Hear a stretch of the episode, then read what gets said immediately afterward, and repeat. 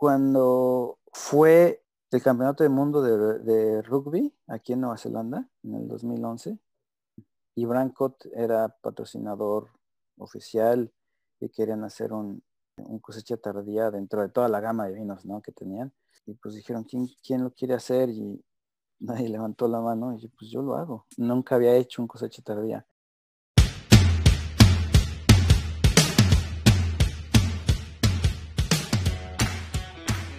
Hola, soy Eduardo Cuenca y te doy la bienvenida a Breaking Wine, el podcast. Hoy me da mucho gusto presentarte a Leonardo Ricardes.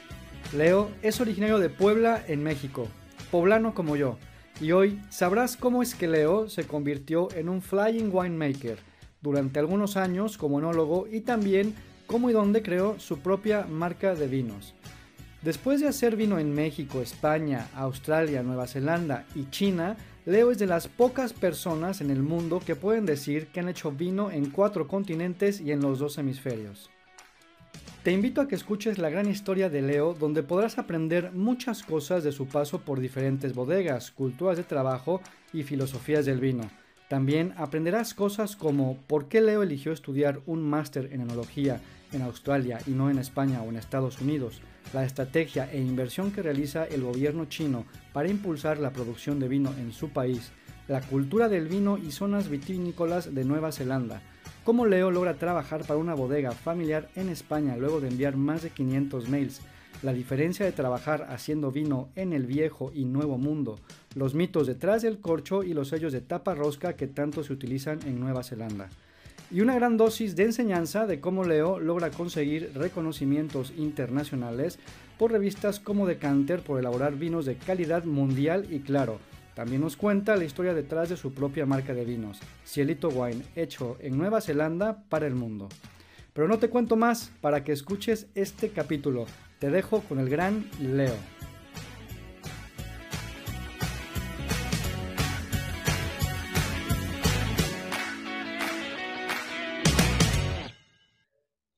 Hola Leo, ¿qué tal? Bienvenido al podcast. Hola, buenas, buenas tardes o días allá. Ya con los horarios no sabemos ni, ni dónde estamos. Yo es con la primera persona que hablo que se encuentra en Nueva Zelanda o por aquellos lugares. Allá ya, estás en el futuro, ya es sábado en la mañana, aquí es viernes en la noche y no sé cuántas horas estés de, de México, 10 y algo. Sí, Sí, son 19 o 17 por ahí. Pero sí es este.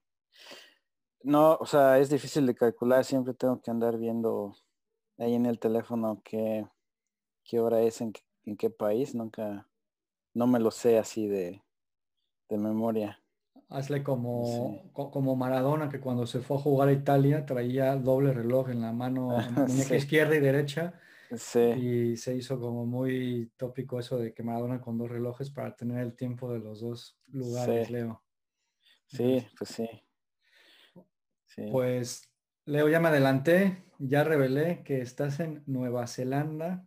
Muchísimas gracias por aceptar este, esta entrevista estando hasta allá y máxime que estás en épocas apretadas porque como comentabas hace un momento, ya se viene la vendimia Leo, muchas gracias. Bienvenido. No, hombre, gracias por este por la invitación. Y pues sí, ya aquí, pues sí, la vendimia en, en dependiendo qué parte de Nueva Zelanda estés, pues yo estoy en, en Marlboro y, y, ya como que está empezando, o sea, la gente que, las bodegas que hacen espumoso ya empezaron a, a meter uva, mi, mi pareja trabaja en una bodega que hacen espumoso, entonces ya, ya tienen uno o dos tanquecitos ahí. Y este, y luego tengo amigos en Australia que empiezan antes. Entonces empiezas a ver ahí en el Facebook sus, sus posts de que ya empezó a entrar la agua y dices, ching, ya viene. Ya viene. Sí, para los que nos estén escuchando, no sé en qué día nos puedan escuchar, pero bueno, estamos a febrero 19 cuando se está grabando este post, post y podcast, perdón. Y bueno, muchos se preguntarán cómo en febrero y la, y la vendimia, Leo. Bueno, antes de llegar a eso, mejor, Leo, cuéntanos sobre ti y le voy a decir al público que yo contigo había planeado el tema de Nueva Zelanda, pero luego cuando me mandaste que te pedí tu currículum como para conocer más y, hacer algún guion, lo leí todo y te escribí hace unos días para decirte, oye, está súper interesante todo lo que has hecho, vamos a darle un poco de giro.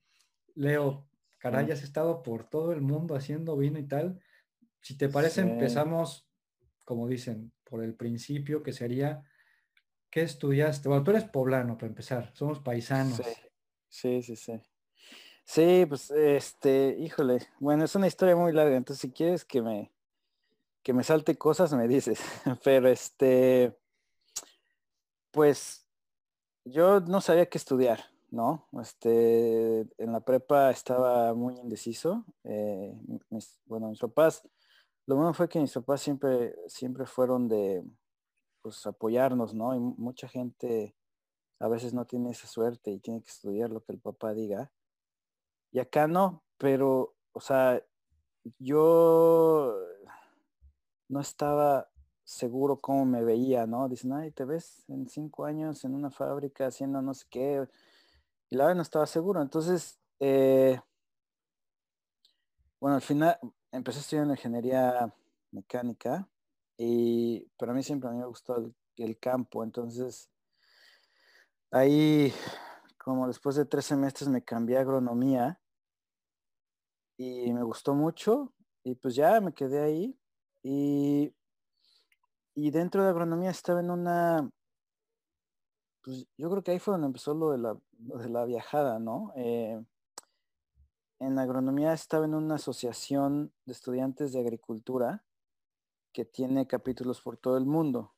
Entonces, eh, se llama la IAS. Y, nosotros empezamos el capítulo de México, estando en Monterrey, y este, y pues tenían congresos mundiales cada verano en una parte diferente del mundo. Y entonces con ellos eh, me tocó ir a un congreso mundial en Portugal. Y ahí fue como mi primera inmersión en el mundo del vino, ¿no? Eh, y pues estuvo increíble, ¿no? Nos traían de arriba abajo en diferentes zonas de producción de vino, Oporto, vino verde, todo esto. Y, dije, uy, pues, pues, esto me gusta mucho. Yo estaba, ya estaba por terminar mi carrera y, y estaba, este, me interesaba mucho la, producción orgánica de flores, eh, agricultura tropical, todo eso, por el café. Em, y cuando vi esto del mundo del vino em, y vi lo que, pues lo que es el vino dentro de, una forma de vida, ¿no? Allá, eh, me gustó muchísimo y, y unas amigas eh, madrileñas, eh, platicando con ellas, me decían que ellas iban a estudiar un posgrado en enología. Y yo dije, ah, ¿a poco, a poco se puede? Y, este, y ya, entonces me puse a investigar y, vi que pues, los, los, programas o los mejores programas de posgrado estaban en, o en Davis o en, en California o en Australia. También, o sea, Francia yo no lo consideré nunca porque no sé francés, ¿no? O sea, nunca, nunca aprendí a hablar francés. Y en España estaba el posgrado que iban a estudiar mis amigas en Madrid, pero como que no, en ese entonces yo no lo vi tan completo o tan detallado como el de Australia y, de, y el, de, el de California. Entonces dije, bueno, pues le voy a tirar esas dos.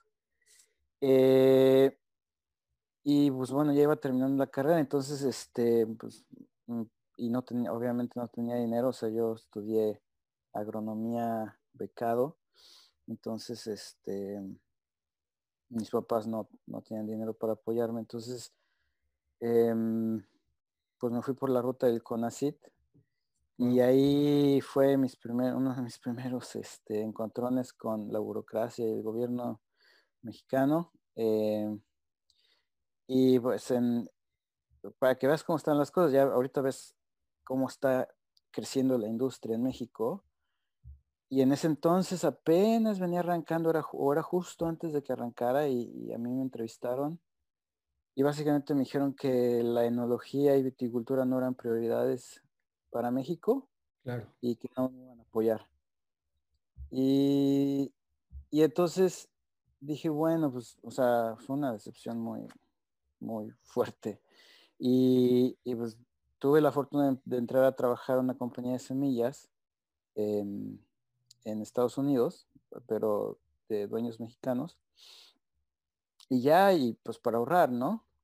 Este, lo que son las cosas ahí después de, porque estuve en esa compañía como siete años y, y ahí me enteré de otro chavo que sí le habían dado beca para estudiar en el MIT, el CONACYT le dio beca para estudiar en el MIT, porque su papá conocía a alguien allá adentro, ¿no? Y bueno, en fin, ya ves, ¿no? Pero pues, pues ahí yo empecé a, a trabajar en esa compañía y me iba a quedar dos años, ¿no? Según yo, en dos años iba a ahorrar lo suficiente para irme a estudiar a Australia. Y después de los dos años, eh, un amigo muy querido este, me dice, no, eh, me voy a, a, Asia eh, y quiero que te vengas conmigo. Y, no es que yo, no, es que quiero estudiar enología en Australia, no es que. Y me dice, bueno, vente y, estando allá, pues vas a ver la universidad y todo eso. Entonces ya estuve un tiempo en Corea em, y estando allá fue cuando empecé a estudiar em, a distancia un como diplomado en wine business. Eh, y eso, pues, más que nada me, ayudó a ver que, pues, que sí, ¿no? Que lo que, quería era estar en la industria del vino, sí.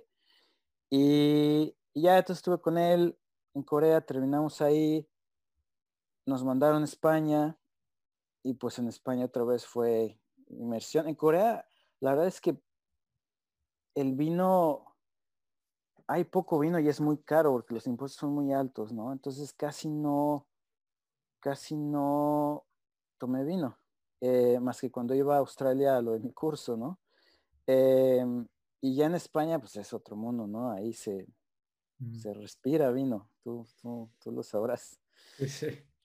Y, y pues ya, entonces ahí terminé mi, ahora sí que mi, lo que teníamos que hacer en España con la compañía.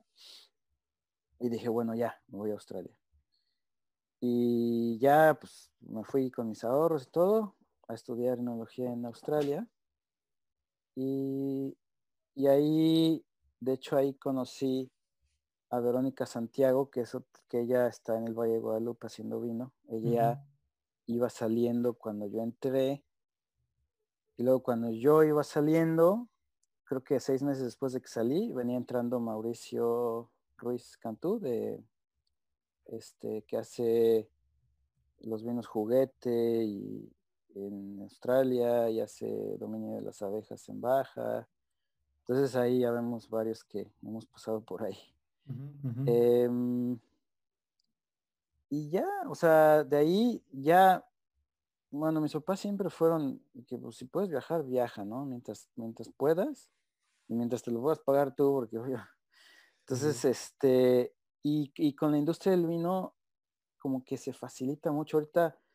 Bueno, ya cuando yo lo hice, ya había mucha gente haciéndolo, no tantos mexicanos, pero ahora sí hay, hay varios mexicanos que lo hacen. Que es hacer, irte a trabajar eh, cambiando de hemisferios, ¿no? O sea, ahorita lo que hablábamos, ¿no? Que la, vendimia en Australia, Nueva Zelanda, y esto es febrero, abril más o menos y las vendimias en el hemisferio norte pues son, si estás en México desde julio, agosto en Parras, eh, septiembre, octubre, noviembre, ahí España, bueno, Rioja de septiembre, octubre, noviembre. Este, y entonces, este, pues es una forma de, agarrar muchísima experiencia muy rápido, de viajar, de aprender. Em, entonces, pues empecé a hacer eso, ¿no? O sea, yo eh, terminé de estudiar en, en, Australia y me quedé a hacer una vendimia ahí. Eh, y luego, este, luego yo tenía, porque como trabajé con la industria de, las semillas en España, tenía residencia en España. O bueno, tengo.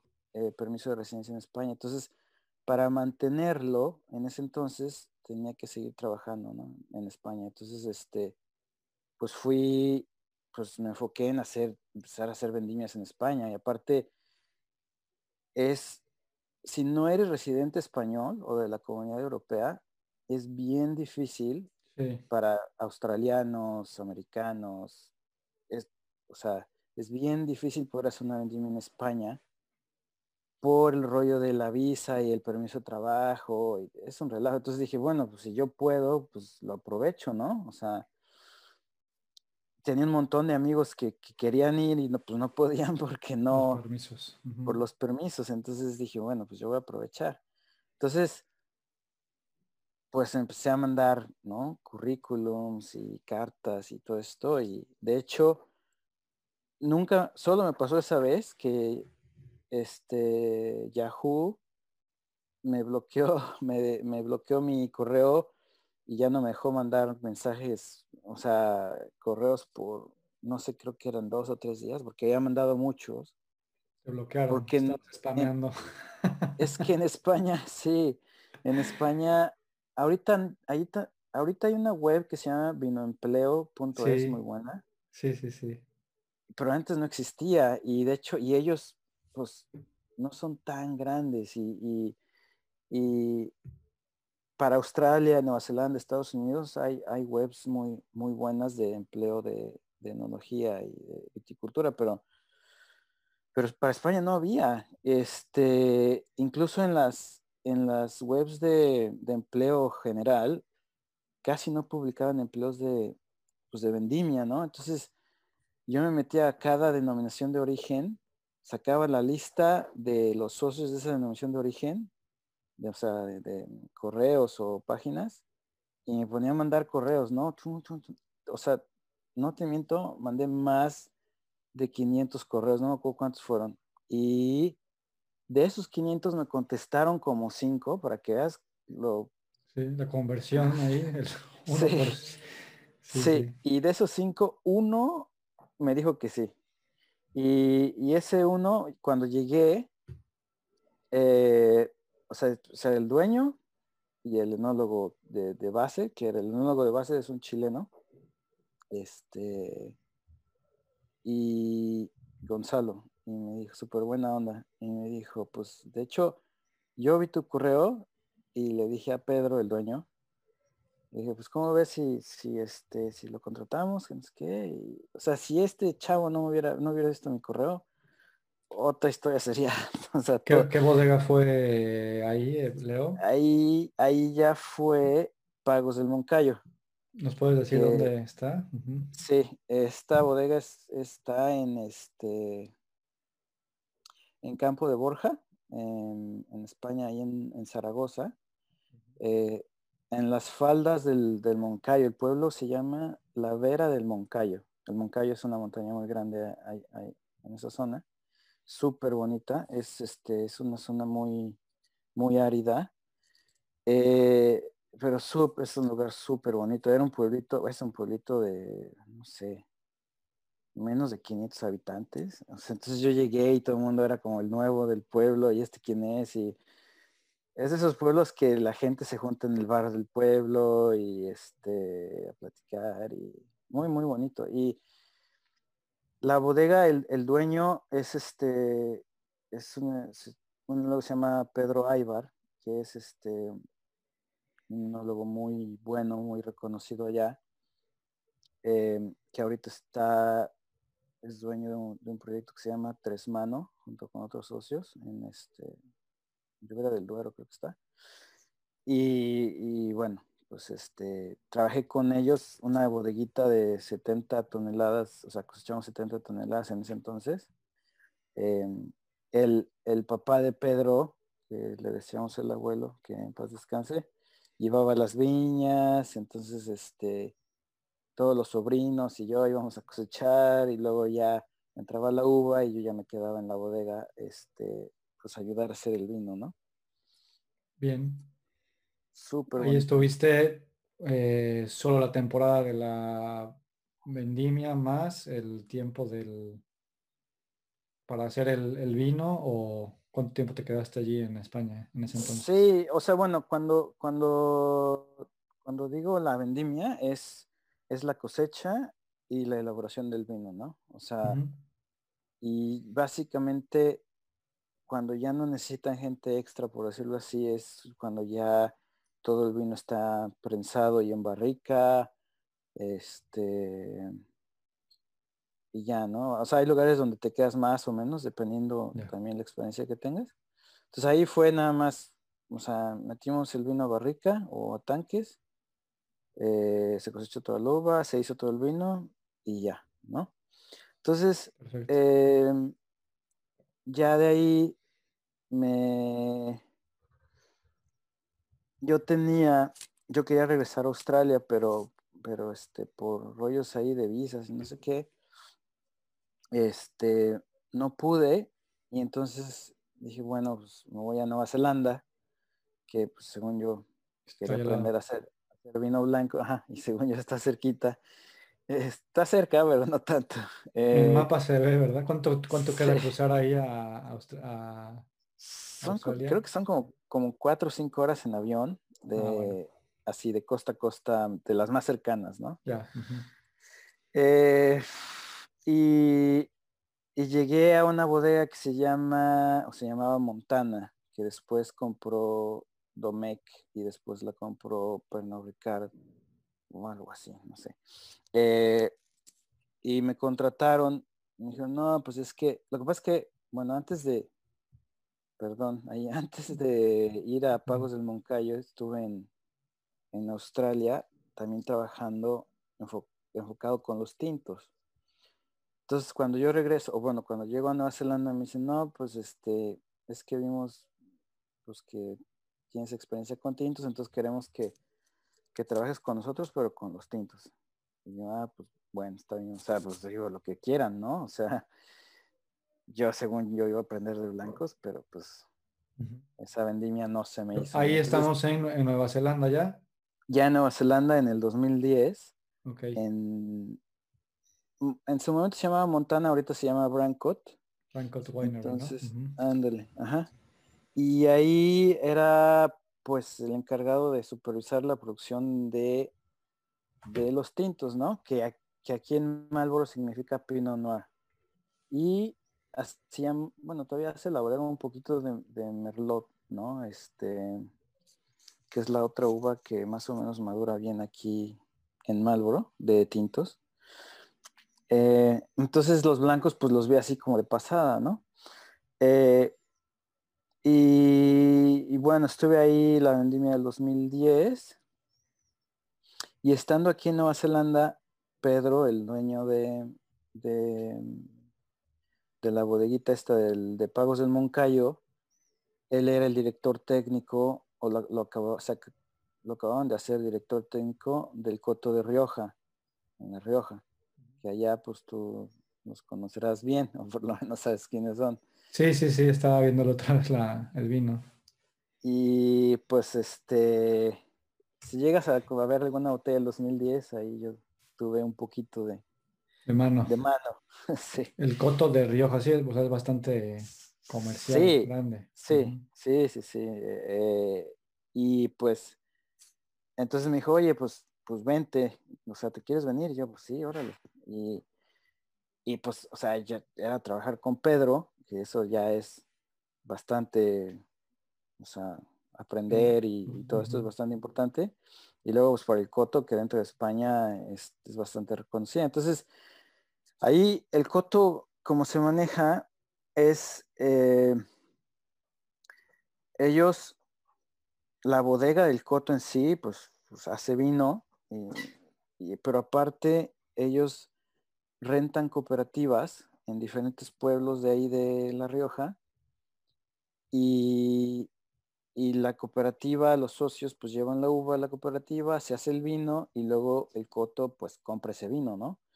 Pero entonces, como funcionó es que, o como le hacen es que ponen un enólogo a cargo de cada cooperativa y ponen una persona de laboratorio, una persona de bodega y la cooperativa pone otra, otra persona de bodega y ya, ¿no? Entonces a mí me dijeron, pues aquí están las llaves de la bodega, es tu bodega y órale.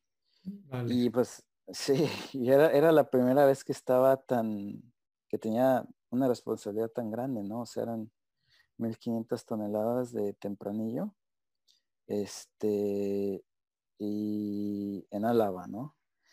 Y pues, híjole, ahí estuvo increíble. La verdad, eh, pues fue difícil por, porque no sabía cómo funcionaba, ¿no? O sea, el, más bien cómo se manejaban ellos, ¿no?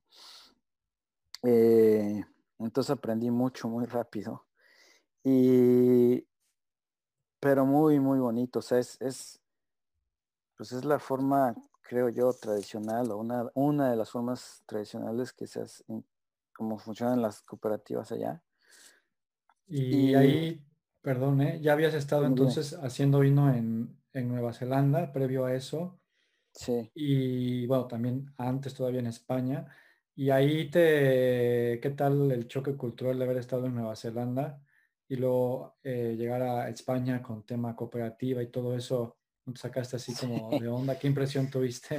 Pues un poco, sí. O sea, sí, en, en Nueva Zelanda es que también depende de la cooperativa, pero en Nueva Zelanda eh, sí teníamos, pues Montana o Branco ahora es, una bodega bastante bien organizada. Eh, entonces, o sea, la entrada de uva, por ejemplo, está planeada, eh, pues vas monitoreando madureces y todo esto, y, y, en base a eso dices, bueno, estos tres días van a entrar estos, estos estos cinco viñedos y, o sea, planeas todo cinco días con cinco días de antelación, ¿no? Y, ya en cuanto a elaboración de vino, pues este, tienes herramientas que te ayudan en la elaboración del vino, ¿no? Eh, bombas, maquinaria, o sea, eh, dependiendo del tamaño de la bodega también, ¿no? Pero ahí el choque cultural fue este, con, la cooperativa fue que este, pues que se manejaba como la antigüita, ¿no? O sea, yo estaba haciendo, ya en, La Rioja estaba haciendo monitores de madurez y todo esto, y, y ahí cuando ves que más o menos, pues ya hay suficientes viñedos que están listos, dices, bueno, pues se abre la cooperativa, ¿no? y se abre y, no es de que hay, tú tráeme tu viñedo en cinco días porque le falta un poquito o está un poquito verde y tú tráeme la mañana porque si no se va a pasar de madurez o lo que sea. No, ahí cada, cada viticultor es responsable de, de, cierta forma, ahí está el control, ¿no? O sea, cada, cada viticultor es responsable de, su, de, de controlar su viña y cuando llega la uva a la bodega se califica por el Consejo Regulador eh, y en base a eso es, la calidad que se le da y, en base a ciertos parámetros, ¿no? Y, y en base a eso se, paga la uva, ¿no? Entonces, este, pero yo no tenía, bueno, nosotros no teníamos esa no podíamos ver qué es lo que iba a venir. Entonces se abre la, cooperativa y los viticultores que, creen que su uva está lista, pues vienen a entregar la uva. Entonces se forman en un pueblito, bueno, yo estaba en la cooperativa de Ollón, que es un pueblito ahí. Igual ya estás pasado por ahí, no sé tú que estás allá en este. Sí, estaba viendo, me queda una hora. Sí, sí, sí, claro, por Logroño y todo esto, me queda Sí. y, y entonces o sea, habían días que abres la cooperativa, no sé, empiezas a recibir uva y en dos horas ya hay como 20, 30 tractores formados por el pueblo esperando entregar uva. Y, si es un poquito así como que te, pega la impresión, ¿no? No, ahí hay vendimias que hacen manuales y en la madrugada, ¿no? Para que la uva no se rompa. Y, ahí hay tractores, vámonos obviamente va a un tipo de vino. Bueno, no, no, no, no, sí, bueno, eso fue lo, bonito, era que este la mayoría de los viñedos en La Rioja, o la mayoría de los viñedos que yo conocí, que eran los que con los que el Coto estaba, tenía relación en cuanto a cooperativas, son viñedos antiguos de donde la viña está así en, vaso y que se, se, tienen que cosechar a mano. Entonces la uva es increíble. O sea, en el, 2010 fue un año calificado como excelente por el consejo. Y, la uva, yo creo que el, como el 90% de la uva que entró a la bodega donde yo estaba, venía cosechada a mano. Entonces la uva increíble, o sea, y la sanidad súper bien. Eh, pero pues sí me faltaba el control de que no sabía que un, si un día nos iban a inundar de uva y otro el otro día iban a llegar dos tractores nada más, pues eso yo no sabía. Em, y pues choque cultural ahí también un poquito en la bodega, en la cooperativa. Yo, yo traía estándares de, pues, de limpieza y todo esto así súper rígidos. Y la gente de la cooperativa era, no, es que aquí así no le hacemos y no sé qué. Y acá. Para que se hiciera algo lo tienes que repetir como cinco veces y bueno, en fin. Pero, pero al final la uva súper buena y, el vino pues este, salió muy bien. La, uva, la, la cooperativa un poco sí, con equipo viejo, este, la bomba que usábamos para, pues ves que despalillas y de ahí mandas el vino, eh, la uva a los depósitos. Y pues era una bomba de los 60, ¿no? O sea, de un pistón así gigante de, no sé, de un metro ochenta de altura el pistón y, así como que como de tren. Este, muy, pues muy, muy chistoso, pero muy bonito. O sea, y ver ese lado, pues es que La Rioja es como, pues es vino, ¿no? O sea, ahí se, igual, se respira vino. Tú caminas, tú caminas por Logroño y todas las, las banquetas o las aceras, los, los, ¿cómo se llaman? El piso tiene figuras de, de, racimos de uva. Entonces es... rotondas y todo eso hay todo, tema de uva en las rotondas, en los monumentos, que uva, sí, por todo, todo lado es uva. Sí, es súper bonito. Sí, sí, sí. Y, pues tienes ahí el, ¿cómo se llama? La, la laurel, este, que pues ahí es, es un, un escaparate de, comida y, de vino increíble, ¿no? O sea, me encantaba ir ahí. Y luego, eh, eso fue 2011, ya estamos, ¿no? Sí, 2000, bueno, septiembre de 2010 fue la cosecha y ahí, ahí me pidieron quedarme más tiempo, entonces ya me quedé a superar un poco más, eh, a supervisar un poco más este del, proceso de, elaboración, eh, terminar fermentaciones malolácticas, y luego la calificación del, del consejo regulador, que para, para que el coto se llevara el vino a su bodega, antes de hacer eso, el consejo regulador, el consejo regulador tiene que calificar los vinos, ¿no? Entonces, viene el consejo regulador, checa todos los depósitos, dice que si son dignos de llamarse Rioja, mm. y entonces ya el coto puede llevarse el vino a la bodega para el añejamiento y todo eso, ¿no? Entonces me quedé hasta ese punto. Y, y ya de ahí, pues regreso a Nueva Zelanda a la misma, a la misma bodega a cubrir una, una baja maternal y entonces ya pues ya me conocían eh, y pues me dieron mucho más responsabilidad, ¿no? Entonces este me tocó igual como supervisar la producción de los tintos y este pero ya me dejaron bueno todo el merlot es tuyo y pues tú lo haces y ahí te haces bolas, ¿no? pues ya, 100% a cargo de, la elaboración, de la elaboración del merlot.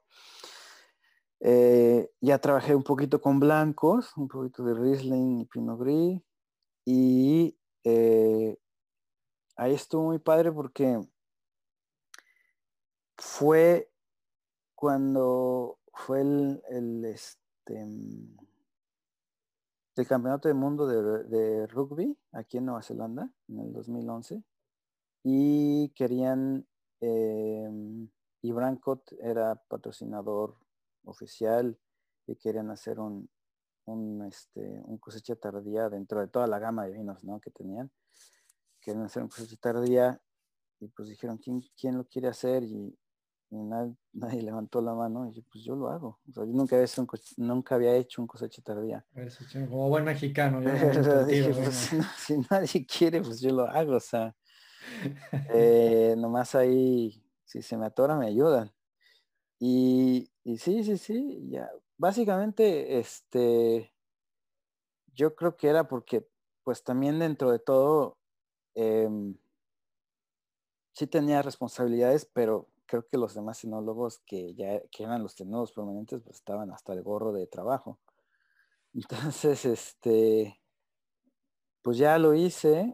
Eh, súper, pues igual, es un proceso súper bonito que, me ha tocado hacer eh, otra vez, eh, dos veces más.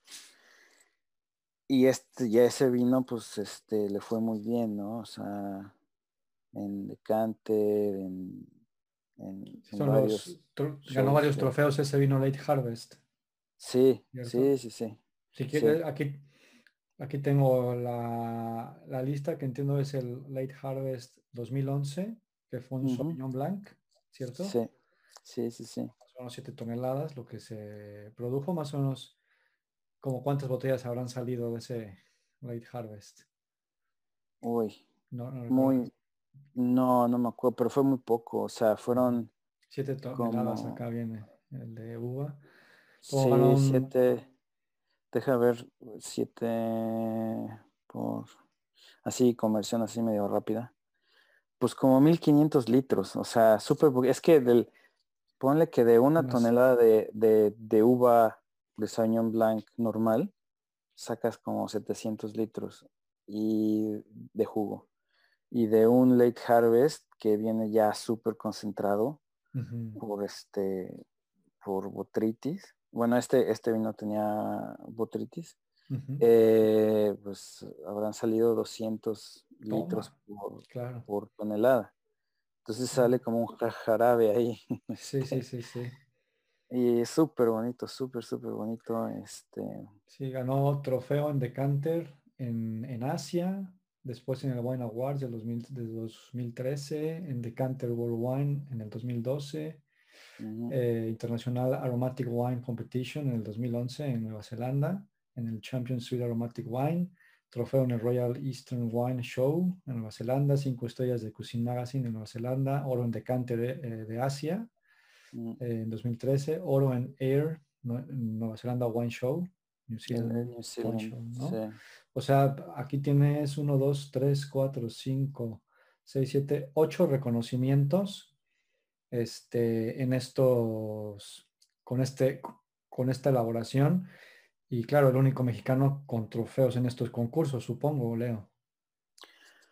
O bueno, pues, que se tenga este conocimiento de momento. Sí, no sé, yo, yo creo, este, no, no, sé, pero posiblemente. Ahí, lo que pasa es que también mucho es la bodega, como que la bodega vio, o sea, el departamento de, yo supongo que es marketing, no sé, vieron que le empezó a ir bien y dijeron, vámonos, mándelo todo, a ver qué. y luego, ¿solo se hizo este año o estuvieron repitiendo este, esta fórmula los años posteriores o solo fue como... Eh, creo que lo volvieron a hacer en el 2012, pero yo ya no estuve. Ya, ok. Eh, estuve, pero, eh, o sea, ya cuando yo me fui, fue cuando, cuando entró esa uva. O sea, el chiste ya no me tocó hacerlo a mí el siguiente año. Y, y ya no sé, si le fue bien también, pero ya no sé qué tan también le haya ido. Em, y ahí está. Sí. No, tú dime. No, que muchas felicidades por, por, esta gran, por este gran logro, Leo. La verdad es que qué orgullo, ¿no? Que un mexicano haciendo este tipo de vino y que se la rifó sobre todo decir yo me aviento el tiro. Y, todos los, los, premios que se consiguieron, está súper. Y, y, luego, o sea, ya habías estado en Nueva Zelanda, bueno, Australia, ya habías estado pues Asia, regresaste a Europa, España, regresaste a Nueva Zelanda y luego vuelves a regresar a España otra vez. Sí, España, regresé a, a La Rioja, ahora sí que porque necesitaba lo que te decía de mi permiso de residencia. Para que no se te este, venciera, ¿no? Ándale, para seguir manteniéndolo, regresé. Y como Isios es parte de Pernod Ricard, dije, bueno, pues oigan, no sé, hágame el paro, este, y ahí voy. Y entonces fui y Isios es una bodega increíble, o sea, de, ahí fui de bodeguero así tal cual y y pues es un, la bodega es un museo casi, ¿no? Está súper bonito y el vino está muy bueno también. Sí, para poner en, contexto a las, a las personas que nos están escuchando, o sea, la bodega con la que trabajabas en Nueva Zelanda es Brancott, eh, Winery, que le pertenece a Pernod Ricard. Y Pernod Ricard es una de las distribuidoras y dueñas de muchísimas marcas de, alcohol. No sé si tengas tú en la, en la cabeza algunas, pero tienen marcas muchísimas, ¿no? Este, de destilados, de vinos, de todo. Y estos de Pernod Ricard, o bueno, no sé cómo se diga en francés, ¿no? Porque es francesa. Ah, no, algo así. Son dueños de esta bodega Isios, que es a la que tú llegaste que es un monumento, un museo totalmente, ¿no? Que es, ah, la bodega es hecha por Calatrava, ¿no? Me parece. Sí, sí, así es. El que hizo por ahí, este, mm, bueno, monumentos así muy...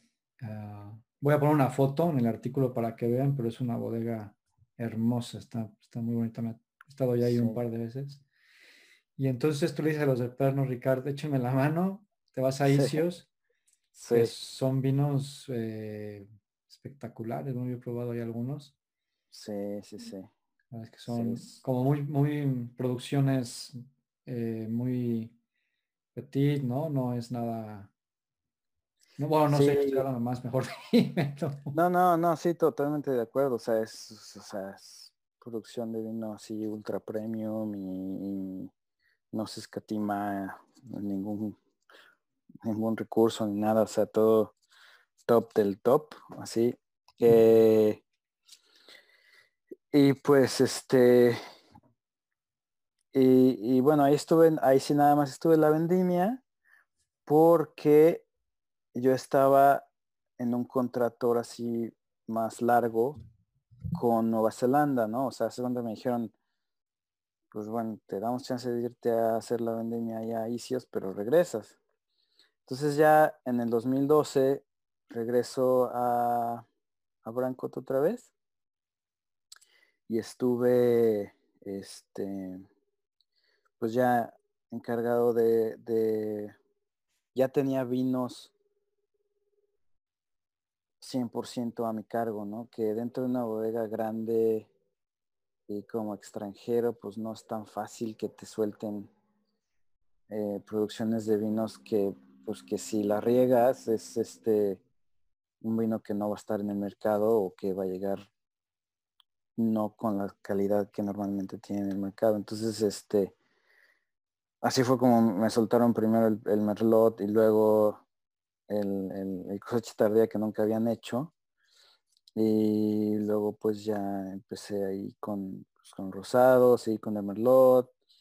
Eh, y ya ahora sí me tocó hacer un poquito más de Sauvignon Blanc, eh, Chardonnay, Pinot Gris, Pinot Gris. Y este. Y ya, y luego, este, pues yo andaba con el gusanito de que quería regresar a México porque la industria en México y no sé qué. Este, ya, es que, pues la industria en México ahorita está creciendo de una forma increíble y, muy bonita, pero ya lleva tiempo, ¿no? O sea, mm, ahora sí que el boom del vino mexicano, yo creo que, que ya, ya para este entonces, en el 2012, ya, ya tenía bastante vuelo, por decirlo así. Eh, entonces yo andaba pues evaluando regresar a México porque quería hacer mi vino en México y, eh, y entonces estaba viendo dónde podía ir, a qué bodega podía trabajar, ir a trabajar, que me dieron chance de hacer mi vino al mismo tiempo, ¿no? Ese era el objetivo. ¿Tú querías hacer tu propio vino en tu propio terreno? O sea, todo hacerlo tú. Sí, sí, sí, sí. O sea, ya un vino para mí, ¿no? Mi etiqueta. Eh, que muchos de los que estudiamos, aunque entramos a este mundo, es porque pues tenemos de hacer nuestro vino, ¿no? Entonces, eh, pues ahí regresé a, Parras. Bueno, regresé a Parras. Es que eso no, o sea, yo estuve, cuando estaba estudiando en Australia, ah, perdón, es que cuando estaba estudiando en Australia, em, vine a hacer prácticas profesionales, fui a hacer prácticas profesionales a Parras, a Casa Madero en el invierno, el verano de Australia, el invierno de México. Entonces, la verdad no había mucho que hacer, pero pues estuve ahí ayudándoles y, conocí a Paco, el enólogo, y, a don José en ese entonces, el, dueño. Y, ya en el 2012, eh, que andaba yo buscando dónde regresar a México y todo esto, pues este, ahí pláticas con, con ellos.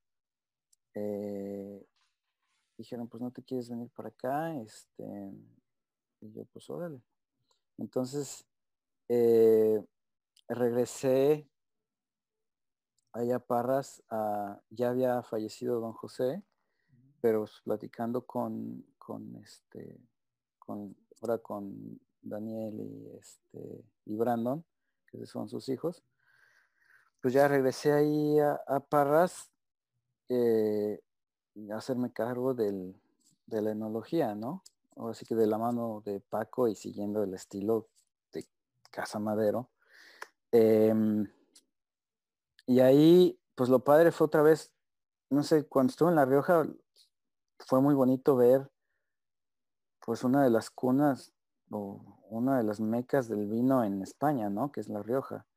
y, y, las cooperativas, ¿no? Que, este, pues que en realidad son yo creo una de las bases del vino en, España. Em, y, y, ahora Casa Madero pues igual era, es, este, le gusta a quien le guste, pues es, es, una, es un monumento al, a la viticultura y enología de México por historia y, y, este y los que conocen la bodega de fondo pues saben no lo que hay ahí y, y pues igual fue, fue una experiencia muy bonita.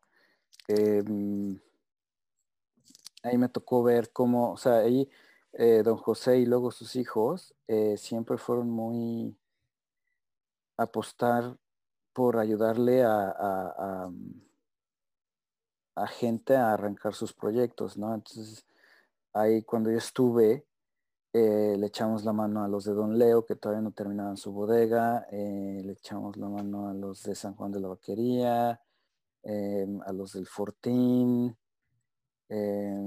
Híjole, no me acuerdo quién más, pero eh, mucha gente de Coahuila se acerca a, Casa Madero para pedir consejo y para pedir ayuda. Y ellos siempre han sido de que pues entre más seamos, mejor, ¿no? Y es lo que ves en, baja también, ¿no? Está esa, esa masa crítica, ¿no? De, que ayuda a que surjan más y más y, se vea más el bien y todo eso. Entonces, eso, eso era muy bonito, ver, ver la diferencia que había entre las diferentes zonas de uva. Eh, y pues bien, o sea, la, bodega tiene sus, sus, retos, tiene su visión. Eh, también tiene sus retos, obviamente. Eh, pero está en un lugar privilegiado, yo creo, en cuanto a, producción de uva, ¿no? Este, pues no hay, es semidesierto, no hay presión de enfermedades, eh, tiene agua. Eh, este, pues la calidad de uva es increíble ahí. Y, y luego con, en Don Leo más, porque Don Leo está un poco más alto, entonces tienen condiciones de producción un poquito más frías Entonces la acidez, tiene muy buena acidez. La uva tiene muy buena acidez en, ahí con Don Leo. Y, y, pues es muy buena uva también. Apuntando aquí un poco, diciendo un paréntesis, que dices que Casa Madero en su momento echó la mano a Don Leo, poner al corriente a las personas, que Don Leo acaba de ganar el año pasado, el año pasado fue, ¿no? Que ganó en un concurso de, de fue. Sí. Cabernet del mundo, ¿no? Bueno, de los que concursaron. Lo bueno que es un gran premio, un gran reconocimiento. Y mira qué interesante que en este mundo de la, de la uva, pues sí se echen la mano y venga, vamos a sumarnos y eso, ¿no? Porque normalmente se escucha que en los negocios pues andan metiendo el pie unos a otros, porque dicen, no, que no venga otro, porque es la competencia, mejor que se quede en el camino. Y mira aquí qué bueno y, qué, alegría que, que sea de otra manera, ¿no? De hecho, o sea, el, el, el, vino del 2012 de, de, Don Leo se hizo en Casa Madero. O sea, a mí me tocó trabajar con esa uva, con la del 2012. Y el 2013 yo ya no estuve, y ya no sé si se hizo en, Don Leo o en Casa Madero, pero la uva era de Don Leo, obviamente, ¿no? De este, ah. del Tunal, el, la, el se llama el Tunal. Y en su momento, yo le, yo le decía a Paco, eh, yo creo que Paco ya sabía, Paco el enólogo, pues yo decía, casi como comentarios, es que estos de Don Leo tienen una mina de oro allá en el Tunal. Y, y, eso va a explotar pronto, o sea, y, y pues mira, ahí, están. Ahí está, ocho años después, siete años después. Y, la visión, ¿no? La visión del comentario en aquel entonces, fíjate. Pero sí, de, ver la perseverancia, ¿no? Porque pudieron haber aflojado y... Sí, sí, ahí don José era el que, el que este, pues sí, daba todo el apoyo y, y échenle y y, entonces, ¿y cómo viste la regresada a México después de haber estado en el antiguo continente, a donde el vino es un, bueno, es parte de la vida de todo? Estuviste en lugares como Nueva Zelanda donde la tecnología de punta. Regresas a México y qué fue como. Sí, pues, o sea, por un lado, bien el lado humano, ¿no? Que se, que se extraña. O sea, el otro día estaba haciendo cuentas y llevo, creo que este año cumplo más años fuera de México que en México. Está medio gacho, pero este, el, sí, la, o sea, aunque suene, suene trillado, ¿no? Pero el, calidez de la gente, pues, se extraña, ¿no? O sea, y dentro de un ambiente profesional también. Eh, y luego en Parras, Parras como que está, eh, es como el México que se nos fue, como es como dicen, porque es un pueblito que está en medio de la nada y está súper bonito y, muy chiquito, todo muy colonial, eh, la gente es increíble, eh, muy seguro en ese entonces, bueno, todavía creo que es muy seguro. Este, pero también te encuentras que, o sea, yo no veía el mismo sentido de urgencia que ves en otros lados, ¿no? De que rápido y esto, y órale. Y, para, para, o sea, en, todo, en que yo pedía producto, o sea, necesitaba algún, no sé, algún producto o algún equipo o algo así, y me decían, sí, sí, sí, aquí lo tengo, está aquí abajo de mi escritorio, mañana te lo mandan. Puras papas. O semanas, ¿no? No, no tenía nada. Y a mí eso me da un coraje, o sea, eh, no sé, cosas que aquí en Nueva Zelanda, si se te, si se te descompone la bomba, se la llevas al ingeniero y, el ingeniero te la, profesionalmente te la arregla y no sé qué. Y, y allá el de mantenimiento, se la llevabas semanas, no sé qué, sí, no, es que la parte, no sé qué, y te dan vueltas y... Ya, pedí la refacción, Inge, aguante. sí, sí. Todo eso era súper frustrante. Al mismo tiempo también, si era muy urgente, sí veían, pues, cómo le hacemos, ¿no? Y eh, encontrar alguna solución. Eh, que a veces aquí en Nueva Zelanda sería, pues es que no se puede y te friegas porque, ¿no? Y allá en México ahí te la campechaneas, ¿no? De alguna forma. Eh, pero sí, pues sí, es diferente, ¿no? Claro, claro, claro. Sí, sí, es diferente. Y luego de que ya estuviste ya en México y todo, dices, nada, vámonos de vuelta. Bueno, es que ahí, ahí fue el, Me vine a hacer la vendimia a Nueva Zelanda y a una bodega este, muy grande aquí que se llama Oyster Bay. Y ya estando aquí me ofrecieron quedarme. Y este, y dije, chain, pues es que y era una bodega, incluso dentro de Nueva Zelanda, esa bodega se considera tecnología de punta, equipo increíble y, y pues era una oportunidad de, seguir aprendiendo, ¿no? Eh, yo, yo pues lo veía de ese, por ese lado, ¿no? Em, y yo creo que, o sea, yo creía que pensaba que tenía oportunidad de seguir desarrollándome profesionalmente, ¿no? O sea, y este, y pues por más que nada había esa oportunidad de seguir desarrollándome profesionalmente, este, y, y dije, bueno, pues, pues como que me puede dar más valor en esta etapa de mi carrera, pues tener un trabajo permanente en, el extranjero, ¿no? En, Nueva Zelanda. Que ya, o sea, ya es un cambio de estar, porque cuando yo estuve viniendo a Nueva Zelanda estaba en contratos temporales o contratos semipermanentes. ¿no? Sí.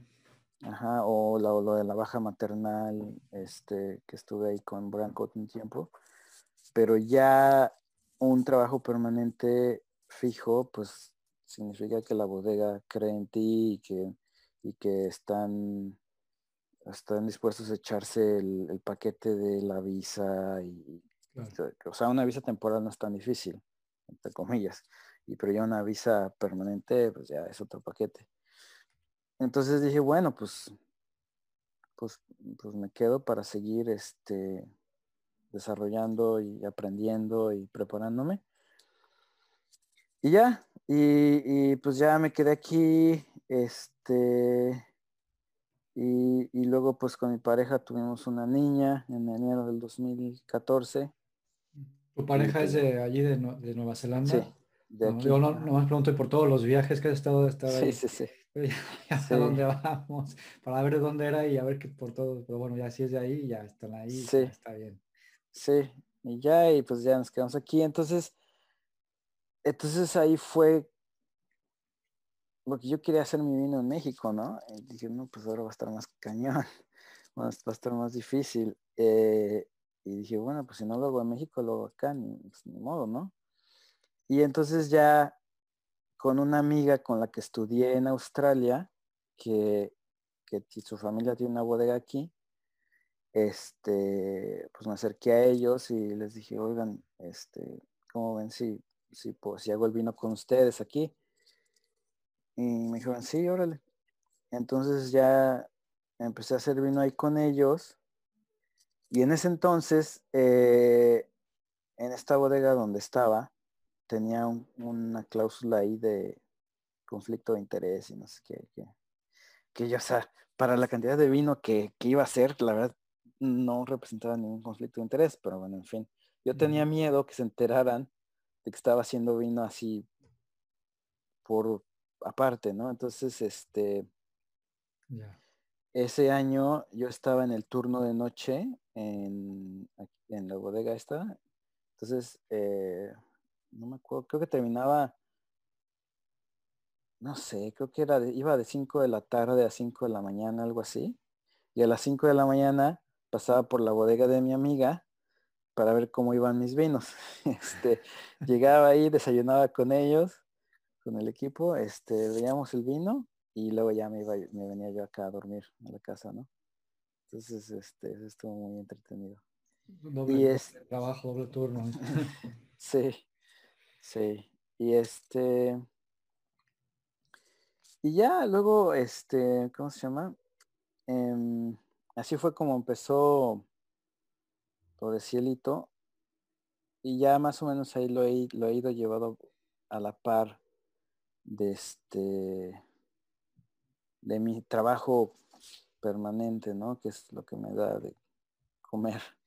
Eh, Cielito Wine, que ahora sí vamos a hablar de, o sea, de la marca ya de tu, de tu vino, es Cielito Wine y nace en el 2014, ¿cierto? Así es. y actualmente, ¿dónde trabajas? Bueno, eh, después de ahí... Estamos en el 2014, estamos en el 2014, ajá. No, sí, sí, después de ahí, o sea, estuve un tiempo ahí en esa bodega y luego me cambié a otra bodega que se llama Indevin, eh, que es, una bodega bastante grande aquí en Nueva Zelanda. Eh, y poco a poco he ido, como se empecé con blancos, y luego la bodega este, compró un viñedo muy grande que tenía mucho Pinot Noir. Este, y poco a poco me fueron dando el, la responsabilidad de hacer el Pinot Noir, ¿no? Entonces ahorita ya estoy, ahorita estoy a cargo de hacer el Pinot Noir de la bodega y el rosado y de repente me toca hacer un blanco también, ¿no? Pero más que nada estoy enfocado con Pinot Noir. Este, que la verdad es muy bonito, ¿no? O sea, me gusta mucho. Yo, tanto que quería aprender a hacer vino blanco, eh, que oye, sí, sí, hacer, sí, sí, así sé hacer vino blanco, pero lo que me ha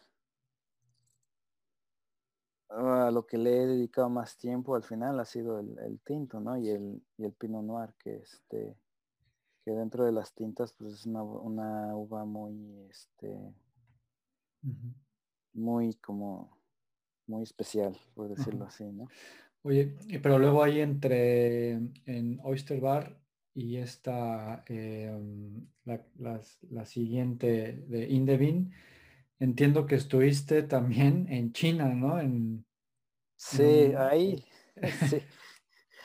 Ese fue, este, fue un, cuando yo estaba ahí, creo que ya estando aquí en Nueva Zelanda, yo tenía una amiga chilena y me enteré que, se, que había estado en China en un concurso de enólogos o algo así. Y era ella, o sea, se había ido ella con otros seis o siete enólogos de otras partes a hacer vino, y, pero no sabía mucho. Y dije, bueno, si alguna vez lo vuelven a hacer, pues a ver si, si puedo irme, ¿no? Y sí, salió una convocatoria y pues apliqué.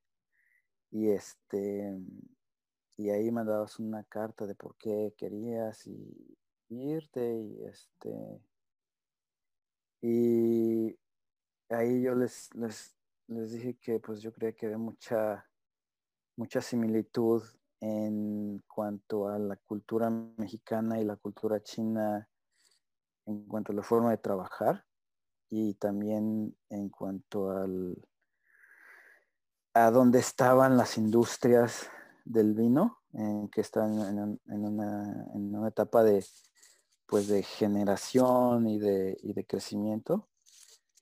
Y yo supongo que por eso me, me, dieron el lugar, ¿no? Entonces fuiste a hacer vino allá a China. Sí. Y muy chistoso porque también este, o sea, yo me hice muy amigo de Mauricio Ruiz, el que te digo de juguete, y platicando, le digo, oye, pues me voy a China. Y dice, ah, pues yo también. y este, entonces nos escogieron a los dos, ¿no? Eh, en bodegas diferentes. Y este, y sí, ahí estuvo bien padre, o sea, fue, llegamos 48 enólogos de diferentes partes del mundo eh, y era, era un, un viñedo muy grande del, gobierno, tengo entendido que estaba eh, dividido en, bloques y entonces sorteaban bloques con enólogos, o sea, el, tú no podías ir a escoger qué bloque de uva querías, ¿no? Era, era por sorteo. Y al mismo tiempo, por sorteo, te tocaba la bodega con la que ibas a trabajar. Y entonces todo era por este... Era lo principal era como que darle un escaparate de China ante el mundo, ¿no? Y, y, esa era una, una, era promoción y la otra era también como que llevar a China el know-how, eh, porque mucha gente pues se quedó de consultor, ¿no? Bueno, no, tampoco tantos, pero sí hubieron algunos que se quedaron de consultores, otros, por ejemplo, la bodega donde yo trabajé, sé que siguen haciendo el vino como yo lo hice ese año. Es que los chinos este, son puestísimos, cabrón, para todo eso. Venga, se va a hacer un concurso internacional y toma, cabrón, ya se quedaron la receta. No, pero pues imagínate, o sea, el, pagaron, o sea, nos pagaron todo, o sea, nos pagaron el, vuelo de, de, donde estuvieras en el mundo, ahí, a Ninja. Eh, estuvimos, el primer viaje fueron como dos, tres semanas, imagínate, 50 gentes nos pagaron dos, tres semanas en hotel con, comida. No sé cómo estaba el esquema de las bodegas, o sea, porque yo creo que las bodegas también tuvieron que pagar algo. Claro. ¿No? Em, y este, y sí, la elaboración en tu bodega ya venía, o sea, creo que la uva la ponía el gobierno, pero ya todos los insumos, barricas, lo que quisieras usar, lo pagaba tu bodega. Entonces... Bueno, al final el vino iba a ser de ellos, supongo, ¿no? Sí, sí, o sea, ahí se manejó un esquema de que creo que hicimos, híjole, no me acuerdo, 20 o 10 toneladas y al final X cantidad de botellas eran para el enólogo, X cantidad de botellas para la bodega y X cantidad para los organizadores. ¿no? Para hacer promoción y todo el rollo. Este, y entonces había, habían bodegas con muchísimo dinero y habían bodegas pues muy humildes, ¿no? O sea, yo, mi bodega, eh, estuve, de hecho, no teníamos bodega, o sea, la señora eh, tenía su viñedo muy bonito y, y apenas estaba entrando en producción y entonces ella rentaba espacio en otra bodega. Entonces ahí fue donde hicimos el vino, en esa bodega que de hecho estaba una chica de Australia, no, de Nueva Zelanda, y una chica del Reino Unido, también, las dos del concurso, también haciendo su vino ahí. Entonces estuvo muy padre porque pues ahí estábamos los tres juntos, mientras habían bodegas que estaban en medio de la nada, solos. Y era uno nada más. Y ándale, sí. Este, y aquí pues estábamos nosotros tres y nos ayudábamos y este, ahí salíamos juntos que a cenar o no sé.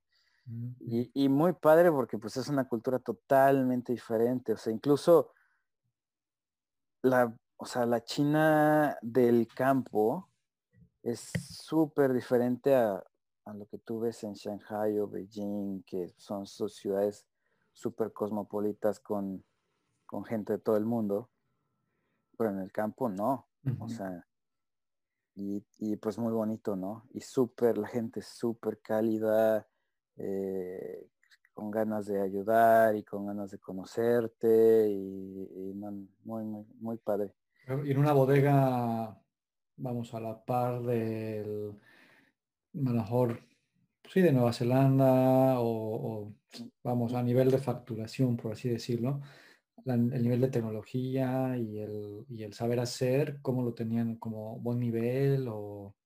Pues, mm, pues había de todo, o sea, habían bodegas muy grandes con, con, con equipo muy bueno, o sea, hay bodegas de, por ejemplo, Pernod Ricard tiene bodegas allá, este, Moet sí tiene bodegas allá. Entonces, esas bodegas, pues sí, tienen los mismos estándares de, equipo y de calidad que las bodegas en otros lados del mundo, ¿no? En otras partes del mundo. Pero las bodegas más chiquitas, 100% chinas, depende mucho del, del, grado de inversión.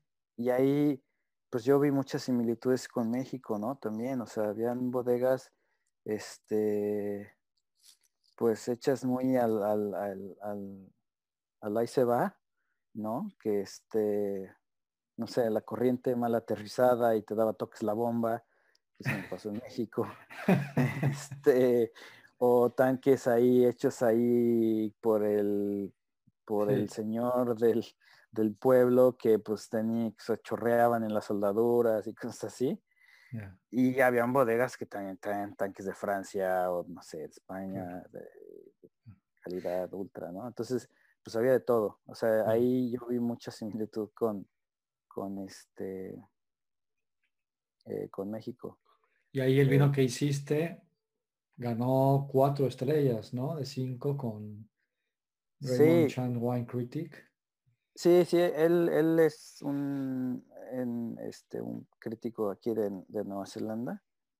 Y pues lo llevé nada más ahí por este por tener un pues una referencia, ¿no? Eh, de, de, lo que digo, porque pues a mí me gustó el vino, pero no, pues es bueno tener, saber que... Ah, ok, tú el vino de, que hiciste en China, es que como se llama el... Ah, sí, lo traje acá. El Raymond Chan, dije, pues era un tipo de allá, entonces cogiste ah, el vino, lo llevaste a Nueva Zelanda y lo llevaste como, digamos, a Qatar, a que lo catara esta persona y te dio cuatro de cinco estrellas.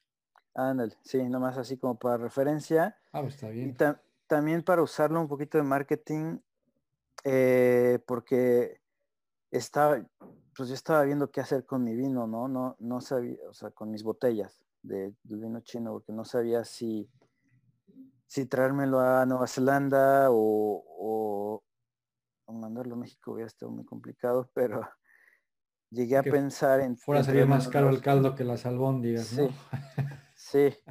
Entonces dije, bueno, si lo traigo a Nueva Zelanda y, se, lo, se lo propongo a alguna tienda o algún importador, pues le puedo decir, mira, Raymond Chan le dio cuatro estrellas, o sea, no te estoy diciendo yo que está bueno, te está diciendo Raymond Chan que prueba otros vinos, que está bueno. Entonces era básicamente, ¿no? Como para darle buena, credibilidad. Y también para la, la, mi bodega, la, o sea, con la que hice el vino, eh, pues medio para ayudar a la señora, ¿no? También que decir, bueno, pues oye, lo probaron en Nueva Zelanda y les gustó mucho, pues cómpralo, ¿no? Allá.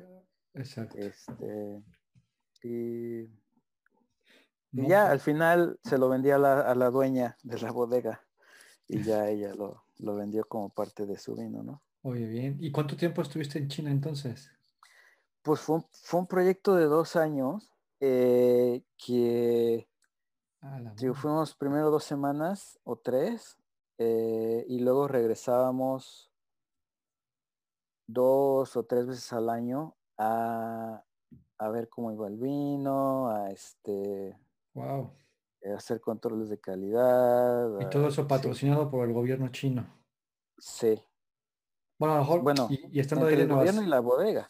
Claro. Oye, y de Nueva Zelanda, ¿a qué parte de China te tocaba? Porque claro, pareciera que no está tan lejos, pero eh, ¿qué parte, cuánto te hacías? Eh, sí, sí, es, sí es, mm, es, es como ir a México casi, o sea, de tiempo. Era, pues de aquí a Oakland, Oakland a Beijing, creo. Y de Beijing a, a Ningxia y ya en Ningxia pues eran como una hora en coche a la bodega. Viendo, China así de frente, ¿a dónde quedaba Ningxia? Ah, ¿Al centro? Este, está justo, está en el centro, como que en el centro, o sea, al norte, un poquito al noreste de Beijing. Déjame ver. Eh, está justo como que al norte derecha. Abajo, abajo de Mongolia, o sea, es, está en la Mongolia china, por decirlo así, no en la Mongolia de Mongolia. Eh, y entonces tienes el, el la, cadena de montañas, eh, híjole, que se me olvidó cómo se llama, que divide China de Mongolia. Em, entonces es increíble porque de donde estás ves la cadena así no, y es súper bonito. Sí, como en el centro, un eh, poquito al nortecito. Muy bien. Sí. porque Eh, sí, bueno, es que sí. No, estaba viendo aquí el mapa Australia, sí hay que cruzar para arriba un buen. Sí, no, está bien. Entonces venía, ibas y venías de Nueva Zelanda a China tres veces al año entre el 2015 y 2017 para hacer el vino allá, mira. Sí. Qué, bueno, qué buena. No, estuvo bien padre. Este, también por ahí tuviste otra incursión eh, en México nuevamente, después de esto. Sí. Regresas sí. Fui a, mm, a Santo Tomás a este, pues es como hacer la vendimia y también como a, a, evaluar o a ver, a ver cómo estaban haciendo el vino y ver qué este, áreas de oportunidad había, ¿no? En cuanto a elaboración y todo eso. Pero te nació así de, pues voy a México o ya te echaron el teléfono así, oye, este, Leo, pues jálate aquí a... O, o, por qué se ya, ya tenías el trabajo en Nueva Zelanda, ya estabas empezando a hacer tu vino desde 2014. Sí, bueno, lo que yo, o sea, yo, a mí me gustaría estar, no sé, tener una relación con alguna bodega en México con la que pueda estar yendo cada año a, ayudar a hacerles el vino, ¿no? Y después regresar una o dos veces al año ahí a, a etapas críticas, eh, como el embotellado y otras etapas, este, por, por tener esa relación con México, ¿no? Seguir ahí mi, mi y, pues que de vez en cuando llevar a mi hija y así, y, este, y, a, mi, mi, pareja. Entonces, eh, lo de Santo Tomás eh, surgió porque ellos estaban en una etapa de, este, como de cambio y este y, una amiga les habló de mí y pues dijeron, ah, pues órale, vente. Y, me lancé. Eh, y, y este, y pues igual, estuvo muy bonito. Eh, sí, pues es la bodega más antigua de Baja. Y eh, entonces ahí este hay cosas que este, pues yo, hay cosas como áreas de oportunidad, ¿no? Eh, como muy puntos donde muy simples donde podrías tener este mejoras importantes, ¿no? Entonces, eh, ahí, y también lo bonito fue pues ver ese, o sea, ahora sí que me tocó ver el lado donde empezó el vino en, en, Parras, en Coahuila, y luego me tocó ver pues dónde empezó ahí en, Baja, ¿no? Así que, y pues estuvo súper bonito, muy, muy interesante. Eh, y muchísimo potencial. O sea, ahí en Baja, o sea, de no ser, ya ves que tienen, se habla mucho, ¿no? Del, del problema que tienen con el agua y esto, pero pero no es todo baja, o sea, de hecho, o sea, las zonas que tienen problemas de agua em, son muy puntuales, pero hay muchos otros eh, viñedos ahí en muchas otras zonas de, ahí de baja que este que no tienen ese problema y entonces pues igual la uva tiene una calidad increíble y ahora sí que ahí es que tanto cada bodega le, quiera invertir a pues el conocimiento y, al cuidado de la uva, ¿no? Em, y este y, pues sí, igual fue una experiencia súper bonita. Eh, ese ahí, ahora sí que después de ya para terminar más o menos, eh, llegó mi pareja con mi hija y pues entonces estuvieron ahí en baja conmigo y conocieron la bodega y todo el rollo y este y, eh, luego ya estuvimos ahí viajando por ahí. Em, y pues sí. Perfecto, no, para poner en contexto al público, yo me acuerdo de la fecha de la bodega Santo Tomás porque mi número favorito es el 8 de toda la ah. vida y es de 1888. Y, y me sabía esta, y para poner en contraste lo de bueno, lo de Casa Madero que hemos comentado que es la más antigua, o en este caso de América, ¿no? 1597, 1597, y ya Santo Tomás, la más antigua, que comienza ahí de baja, es 1888. Sí. esa fecha se me, se me quedó porque el 8 es mi número favorito y por eso como vi la botella ah. hace muchos años, dije ya, ese chingo ya me la aprendí. Oye, y entonces, bueno, ya hiciste ahí el vino en, baja. Sí. Y ya regresaste a Indevino otra vez, que es a donde estás actualmente, ¿no? En sí. Sí, sí, sí, ahí es donde estoy este, permanentemente. Eh, igual me tocó eh, hacer un cosecha tardía aquí con Indevin. Em, ahí e, ese fue ya como o sea, bueno, te decía, ¿no? Que estoy, hago, estoy a cargo de hacer el Pinot Noir principalmente, pero se dio la oportunidad de hacer un cosecha tardía y de, unas filas de unas hileras de uva que, que no cosechamos. Eh, entonces fue una mezcla de Gewürztraminer, Sauvignon Gris y Sauvignon Blanc Casi fue 30, 30, 30, más o menos, eh, por ciento. Eh, igual quedó re bueno, ¿no? Este, igual, y muy poquito también, o sea, hicimos bien poquito, eh, como mil litros creo, o mil quinientos litros.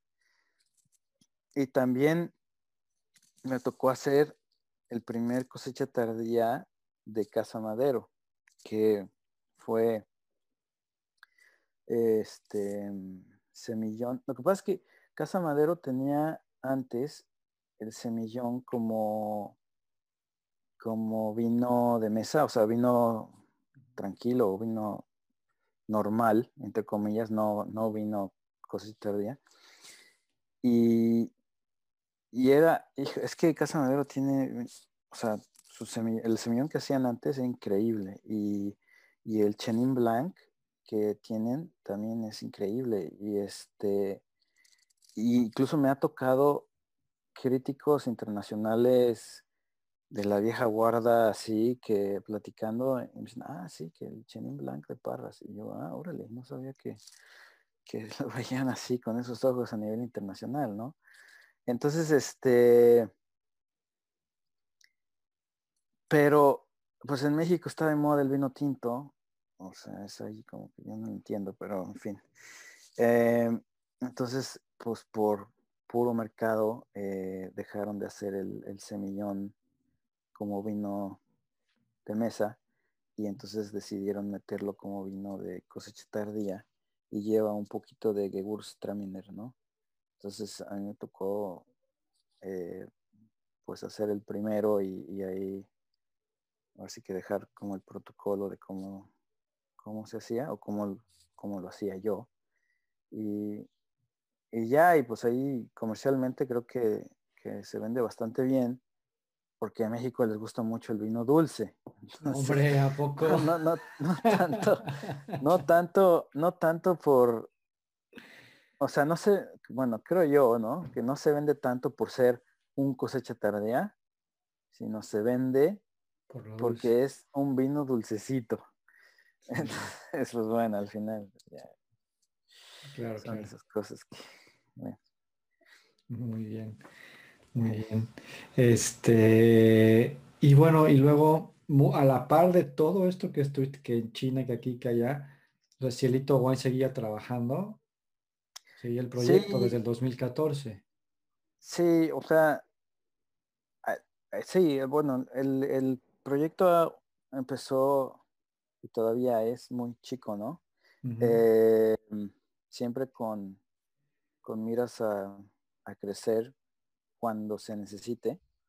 Eh, lo que pasa es que en un principio yo me las vi muy difíciles para mandar, para meter el vino a México. Este, y igual, o sea, me topé con, pues, con nuestro mexicanismo de gente informal, que te deja colgado, que te dicen que están haciendo algo y, no lo están haciendo, o, o, sea, perdí mucho tiempo con gente que me decía, no, sí, sí, yo, yo, yo distribuyo tu vino, este, no sé qué, pero, pero lo quiero puesto en México. Y yo, puta, pues, o sea, entonces a buscar importador. Y luego los importadores, este, era un rollo y casi, casi no conocí, casi no conocí importadores hasta que dije, bueno, ya, o sea, pues lo voy a mandar yo. O sea, entonces ahí me, me puse de acuerdo con una amiga de Cancún que está metida en la industria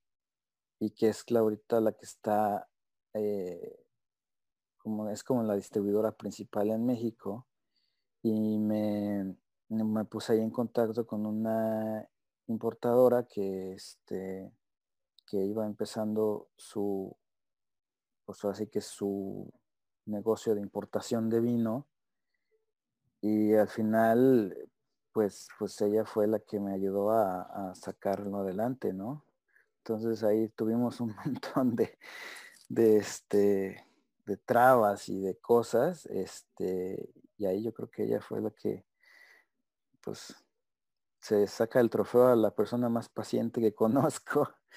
Eh, y creo que yo me saco el trofeo a la persona más terca. Pero pues gracias a su paciencia y mi terquedad, yo creo que al final pudimos poner el vino en México. Tú empezaste este el proyecto en 2014 y hasta qué año fue que ya pudiste meter a México, ¿qué año? Llegó el primer eh, Pues llegó, llegó el año pasado. Hasta 2020. Sí. seis años después. Llegó justo cuando, cuando llegó, llegó con la pandemia. Puta.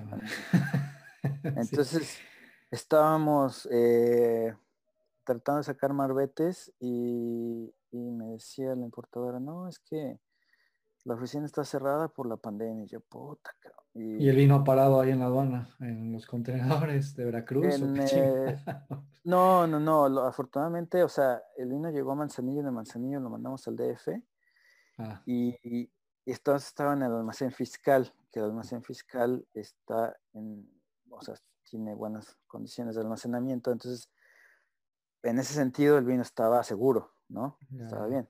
Estaba en un contenedor ahí a pie de playa, ¿no? no, no, imagínate, no. Eh, entonces de ahí, este, pues nada más sea, pues que perdimos tiempo, ¿no? Que, este, para liberarlo y luego, luego ya, en cuanto, en cuanto se abrieron las oficinas, sí, los marbetes salieron bien rápido.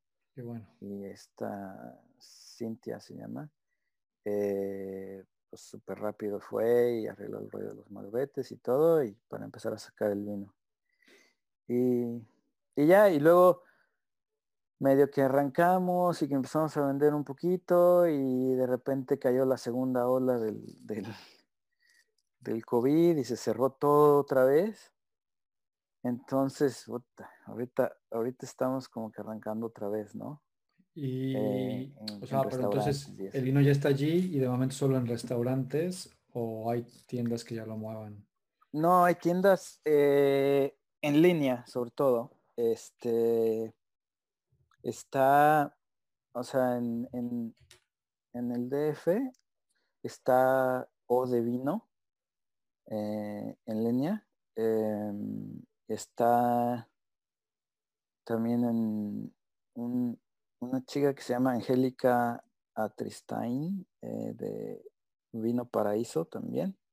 Este, ella es muy movida en, redes sociales. Este, lo tiene ella también en el DF. Eh, está en, Guadalajara, está con vinos boutique mexicanos del, del Güero Cham, este, que también creyeron en el proyecto. Y este, en Cancún y Quintana Roo y todo esto está con, mi amiga, este, con, con mi amiga que es la distribuidora principal, que lo, o sea, em, pues ahí luego te paso su, como su link de, Instagram, ¿no? Sí, vamos a poner los em, links de, de, los contactos a donde la gente pueda conseguir bueno, en México, porque de momento solo está en México, este Cielito Wine. que pues Facilito Wine es la marca, pero tienes diferentes vinos, ¿no? O...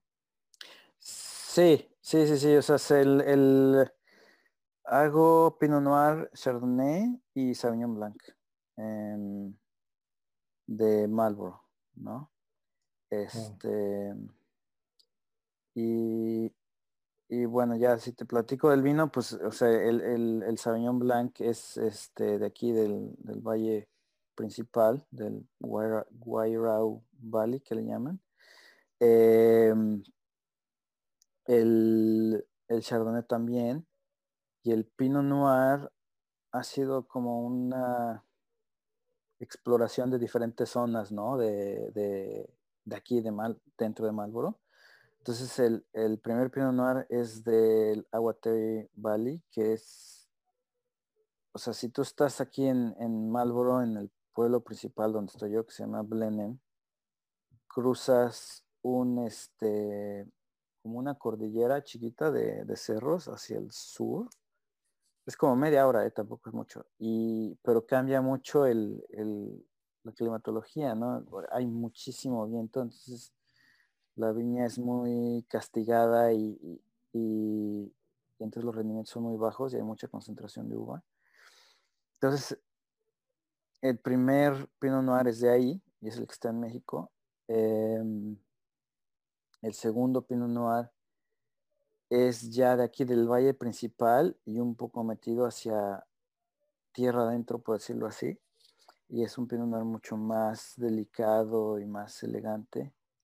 Eh, y, ya, y luego el otro Pinot Noir, el tercero, es, es parte del, de este valle principal y de otro subvalle también de aquí, que es este, que se llama Brancott. O sea, el valle, se, la bodega esta que es Brancott State, tienen viñedos en, un valle que se llama Brancott, ¿no? Donde muchas bodegas tienen, tienen uva. Y bueno, pues parte de la uva del tercer vino viene de ese valle.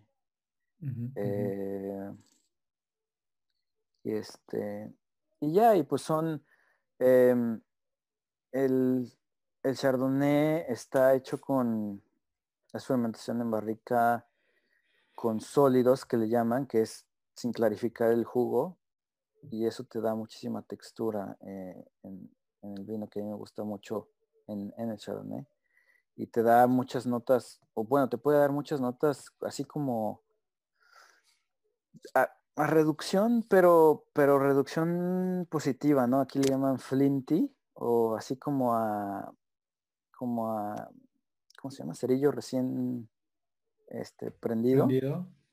Ajá. Entonces, cuando tienes un toquecito de eso, es muy agradable y eso es lo que se busca a veces con esa técnica de hacer fermentación en sólidos. Pero lo principal, la principal razón de hacer eso para mí es este, la textura, ¿no?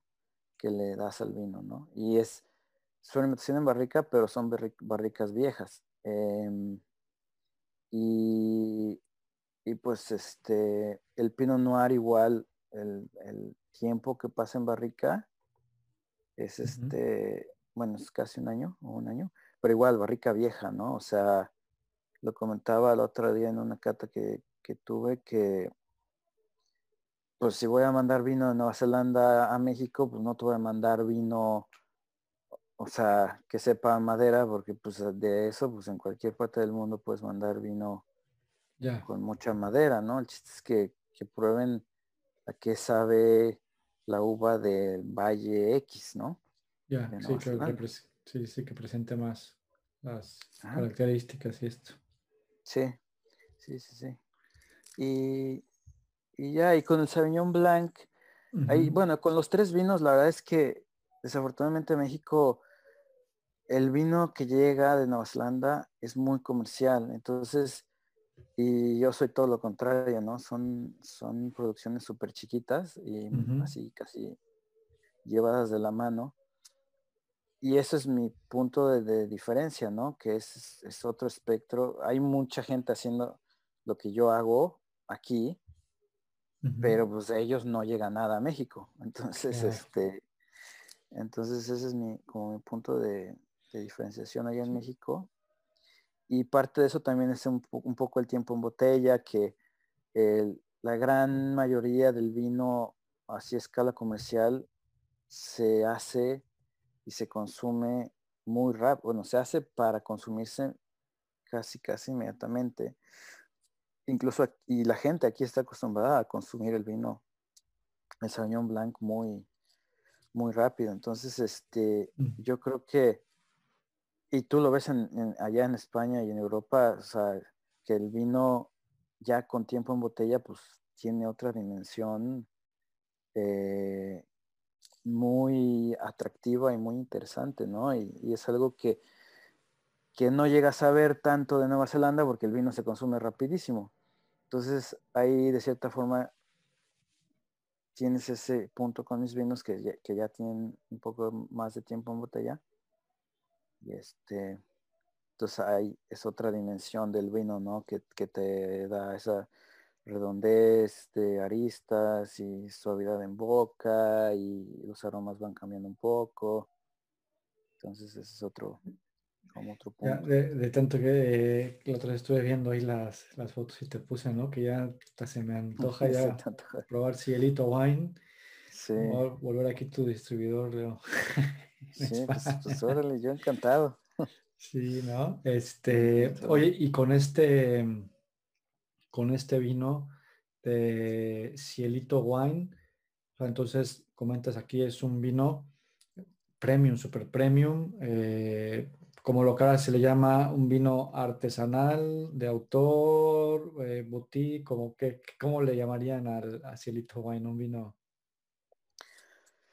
Híjole, pues no sé, o sea, eh, todos esos, esos, esos términos como que están medio choteado ya no, no, choteados o medio mal entendidos también, ¿no? O sea, en México luego hablan mucho del vino de autor, pero en realidad, según tengo entendido yo, ese término salió en España para los enólogos que se salían de, las, de la denominación de origen, que hacían vino que no cumplía, entre comillas, con, con las reglas de la denominación de origen entonces era un vino de autor, no un vino de denominación de origen.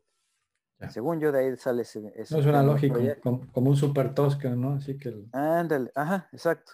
Y, ya en México vino de autor se usa nomás para faroleo, o sea, de que yo soy el autor del vino y no sé Todo el mundo es, tienes, todo el vino es de alguien que lo hizo, entonces todo esto es vino de autor, ¿no?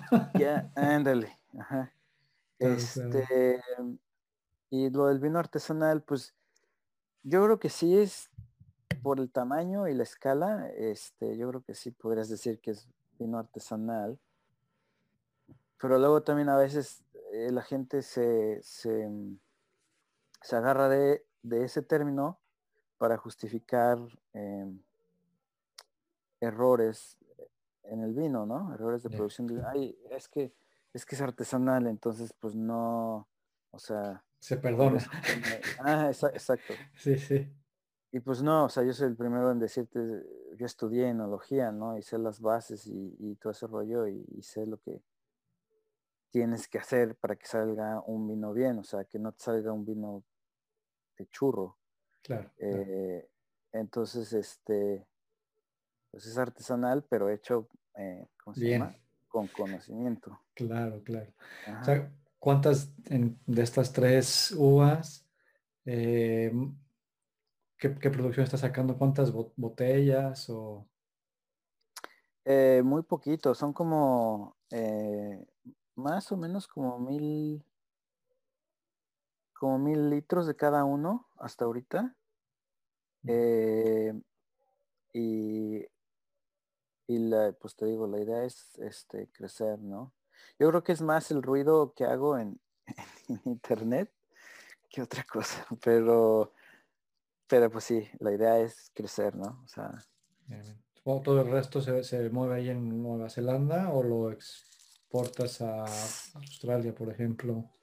No, o sea, sí, sí vendo un poco aquí en Nueva Zelanda, pero no, no, tampoco mucho y, y sí estoy viendo este ver, no, así estoy, no, o sea, sí estoy explorando otras opciones, ¿no? O sea, tal vez este Singapur, por ejemplo, o que tengo un amigo allá, este, o, Australia también, ¿no?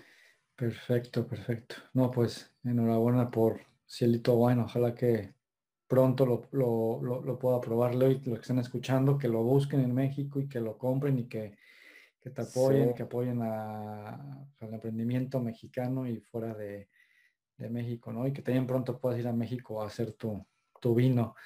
Y, y Leo, aprovechándote que estamos aquí en la entrevista, ¿nos puedes hablar un poco sobre Nueva Zelanda y el vino? Este, por ejemplo, bueno, ya hablaste un poco de las zonas principales.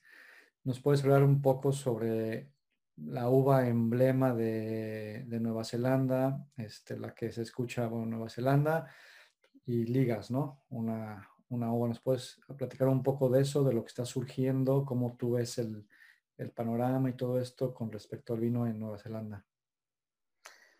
Sí, sí, sí, sí. Este, pues ve, eh, el, mucha gente está enterada, ¿no? Del, del, o mucha gente sabe que se hace vino en Nueva Zelanda por el Sauvignon Blanc, ¿no? Que se, se, ahora sí que se dio o se da de una forma en donde que no se da de otras formas, o sea, que, en otras partes del mundo no se produce o que no se hace de la misma forma, ¿no? O sea, es este un vino súper aromático, súper, este, con una acidez súper fresca. Eh, es muy intenso en, nariz y en, boca. Y, pues eso te, atrapa, ¿no? Inmediatamente. Y eso fue lo que, pues como que lo que puso a Nueva Zelanda en el mapa, ¿no? Eh, y pues de hecho, o sea, es la uva que más, que más se, se produce, obviamente. Eh, el 73, 74% del vino que se produce aquí en Nueva Zelanda es Sauvignon Blanc. Y luego abajo está Pinot Noir, luego Pinot Gris, Chardonnay, un poquito de Merlot y Riesling. Pero la verdad es que, o sea, si bien y dentro del Sauvignon Blanc hay un montón de estilos que se, que se hacen, o sea, Sauvignon Blanc, este, súper tropicales, hay Sauvignon Blanc un poquito más este, minerales, em, con barrica, sin barrica, cosechados a mano, cosechados a máquina, de todo, ¿no? muchas eh, variantes, muchas... Sí, pero yo creo que ahí, o sea, lo que, lo que desafortunadamente como que el Pinot Noir se lleva toda la atención cuando se hace, cuando aquí se hace un Pinot Noir increíble. Hay, hay, hay Pinot Noirs, o sea, en la isla eh, norte, desde Hawks Bay, eh, Martinboro, que es la isla norte, pero ahora sí que al sur de la isla norte, de Martinboro, hay Pinot Noirs increíbles. Luego aquí en se hace Pinot Noir también. Y ya más al sur, pues está este, por la costa este, está Waipara y también Pinot Noir con una concentración muy, o sea, increíble y, ya llegando hasta abajo Central Otago, ¿no? Que es lo más famoso. Dentro de Pinot Noir es lo, Central Otago y Martinborough son como que los más famosos Pinot Noirs de Nueva Zelanda. Eh, y y aparte del Pinot Noir, pues, o sea, el, Chardonnay también es, otra uva que aquí está súper, eh, ¿cómo en inglés le dicen underrated? Eh, que no se aprecia. ah, underrated, ya. subvaluada, ajá, de, en cuanto a lo que entrega y en cuanto a lo que se puede hacer, o sea, el, el otro día estaba viendo una, una película que, platicamos que se llama este, A Seat at the Table o Un asiento en la mesa. Es como un documental y ahí hablaba esta Jancis Robinson sobre lo subvaluado que está el Chardonnay en Nueva Zelanda y cómo es de los mejores Chardonnays del mundo. O sea, ahí casi casi a la par de los de los Chardonnays de Borgoña, ¿no? Entonces, es algo que vale la pena explorar eh, en cuanto a, o sea, allá en, España o en México, eh, si llegan a ver Chardonnays de Nueva Zelanda, pues denles una oportunidad, porque la acidez, como es un, como es un país de producción de clima frío, entre comillas, pues no batallas con la acidez, ¿no? Entonces, este, y eso te da muchas opciones en cuanto a elaboración eh, para hacer vinos como, como lo que yo te decía del mío que busco textura y todo eso. Eh, al tener buena acidez, entonces ya puedes jugar con otras variables que te dan vinos súper este, interesantes. Em, de hecho, yo cuando empecé Cielito, mi idea era solo hacer Pinot Noir y Chardonnay. Y luego dije, pero, sí. Ajá, al tren, pero del Sauvignon Blanc. Pero luego dije, híjole, si llego a México con, con, con esos dos vinos, van a decir, ¿y por qué no hiciste Sauvignon Blanc? Y pues ya, vamos a hacer Sauvignon Blanc. Y ya, la verdad es que los Sauvignon Blancs, también me, eso me ha dado oportunidad de hacer Sauvignon Blancs, o tratar, ¿no? De hacer Sauvignon Blancs diferentes a, a lo que comúnmente se hace. Entonces eso ha sido muy bonito e interesante. Pero regresando al, a lo que hablábamos, este sí el el Chardonnay aquí en Nueva Zelanda tiene un potencial increíble y, de y el Chardonnay de Marlboro también. Este, bueno, de todo, todo Nueva Zelanda, ¿no? Este, ahí los Chardonnays que de los que hablaba Jancis Robinson es una bodega que se llama eh, River de que están en Auckland, de hecho en el norte de, al norte de la isla norte. Este, pero igual, o sea, en Gisborne, que es ahí en, la costa este de la isla norte, hay, y Hawks Bay, hay muy buen Chardonnay. Y Marlboro tiene muy buen Chardonnay. Este, entonces, este, ahí denles una oportunidad. No sé qué tanto Chardonnay de Nueva Zelanda llegue a México. Eh, creo que el mío es uno de los pocos. Em, Em, y pues sí, luego el, el, el Pinot Gris es un poquito más comercial. Eh, ahí sí, como que la industria no se ha metido a explorar, creo yo, o por lo menos lo que he visto, a tan a detalle las este como, ¿cómo le llaman? Las fronteras del Pinot Gris, ¿no? En cuanto a, producción este no tan comercial. Em, y Riesling también es otra que tiene un potencial increíble. Aquí, de hecho, la bodega donde yo hago mi vino, ellos, o sea, el dueño es amante del Riesling y, tienen muy buen Riesling. Eh, pero siempre es un poco triste que, pues, pues casi no se vende porque la gente no lo conoce, eh, los mismos de ahí, ¿eh? O sea, los mismos sí. sí, sí, o sea, aquí sí, o sea, digo, se vende, se vende, pero no tanto como, pues como el Sauvignon Blanc, ¿no? Como que eso acapara todo, toda la atención. Y eh, pero igual, por lo mismo del clima frío y la acidez, es, es, es que, que, pues que tiene tanto potencial aquí, ¿no? y el neozelandés, así se les dice, ¿verdad? neozelandés. Sí.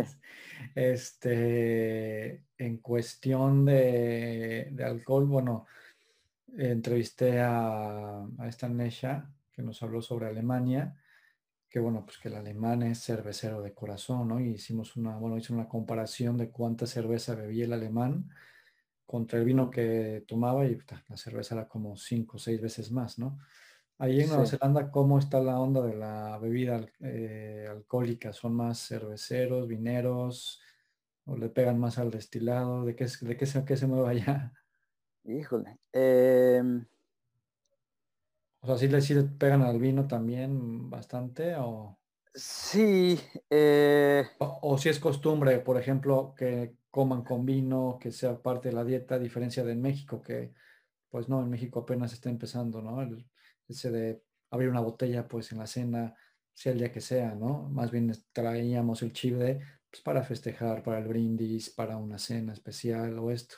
Ahí en Nueva Zelanda es más normal o... Sí, o sea, sí, sí, o sea, el, el vino no, no se ve como solo para celebración, o sea, sí se, sí se toma, sí es bastante cotidiano, por decirlo así. Em, pero tal vez mi visión está un poquito sesgada porque pues todos mis amigos están dentro de la industria, ¿no? Eh, pero sí, o sea, yo sí veo, o sea, si vas a bares y cosas así, siempre hay alguien tomando vino. Sí hay mucha cerveza artesanal, muy buena, eh, o craft beer que le dicen aquí. este, mm, pero igual, sí, el vino es, bastante cotidiano. Em, incluso el espumoso, ves que pues, en muchos lugares lo usan como así para celebraciones y eso. Y aquí más bien el espumoso es como que el vino, el vino que abre el, la, la reunión, ¿no? Ah, son buenos los, que dicen los, los icebreaker, icebreaker, ah, perdón. Sí, sí, o, sí, para arrancar, o sí, ajá. Ah, empiezas con un espumoso y luego te pasas a uno o dos blancos y, luego ya tinto o le sigues con blanco. Estoy aquí viendo rápido las estadísticas y bueno, de supuestamente el, el consumo per cápita de, de vino 20 litros y el de cerveza 67 y medio. Entonces bueno, son más, más de cheve. Sí, sí, Pero bueno, 20 litros anual está, está bien. Y en México estamos en uno y medio. Sí. Entonces sí tienen, tienen buen, buen consumo. Sí, tú, y tus amigos han de romper la media, obviamente. Entre lo que prueban por el trabajo y por gusto, ya levantan la media. Muy bien. Sí, yo creo que sí. Oye, Leo, y, este choque cultural que has tenido ya después de que estuviste pues en China, en Europa y tal, que regresas aquí, pero el choque cultural no tanto, que ya hablamos en tu trabajo y de, ¿no? de, lo, que has vivido, pero el choque cultural que has tenido ya con el consumidor, de que es un vino de Nueva Zelanda y dice, no, pues no, es que no es, no es de Europa, ¿no? O algo así. Este, este choque cultural del viejo mundo contra el nuevo mundo, tú ahora que ya estás trabajando y aparte también pues como empresario, ¿no? Que quieres mover tu vino, ¿qué te has topado en el mercado con las ideas de la gente que... Obstáculos y eso. Eh, pues, el primer, el, bueno, hay, no sé, hay, algunos, ¿no? Eh, un, un punto así que, que yo no creí, yo creía que el vino de Nueva Zelanda era más conocido en México, ¿no? De lo que es. Eh, y en realidad, este, pues te digo otra vez, ¿no? Estoy sesgado porque estoy aquí todo el tiempo, pero eh, sí he visto que, que, no es tan conocido como, como, como yo creía y, y, lo que conocen pues es el Sauvignon Blanc, ¿no? Entonces ahí, hay una oportunidad de un poco de este, pues de demostrar que hay otras cosas, ¿no? Que valen la pena. Eh, esa es una.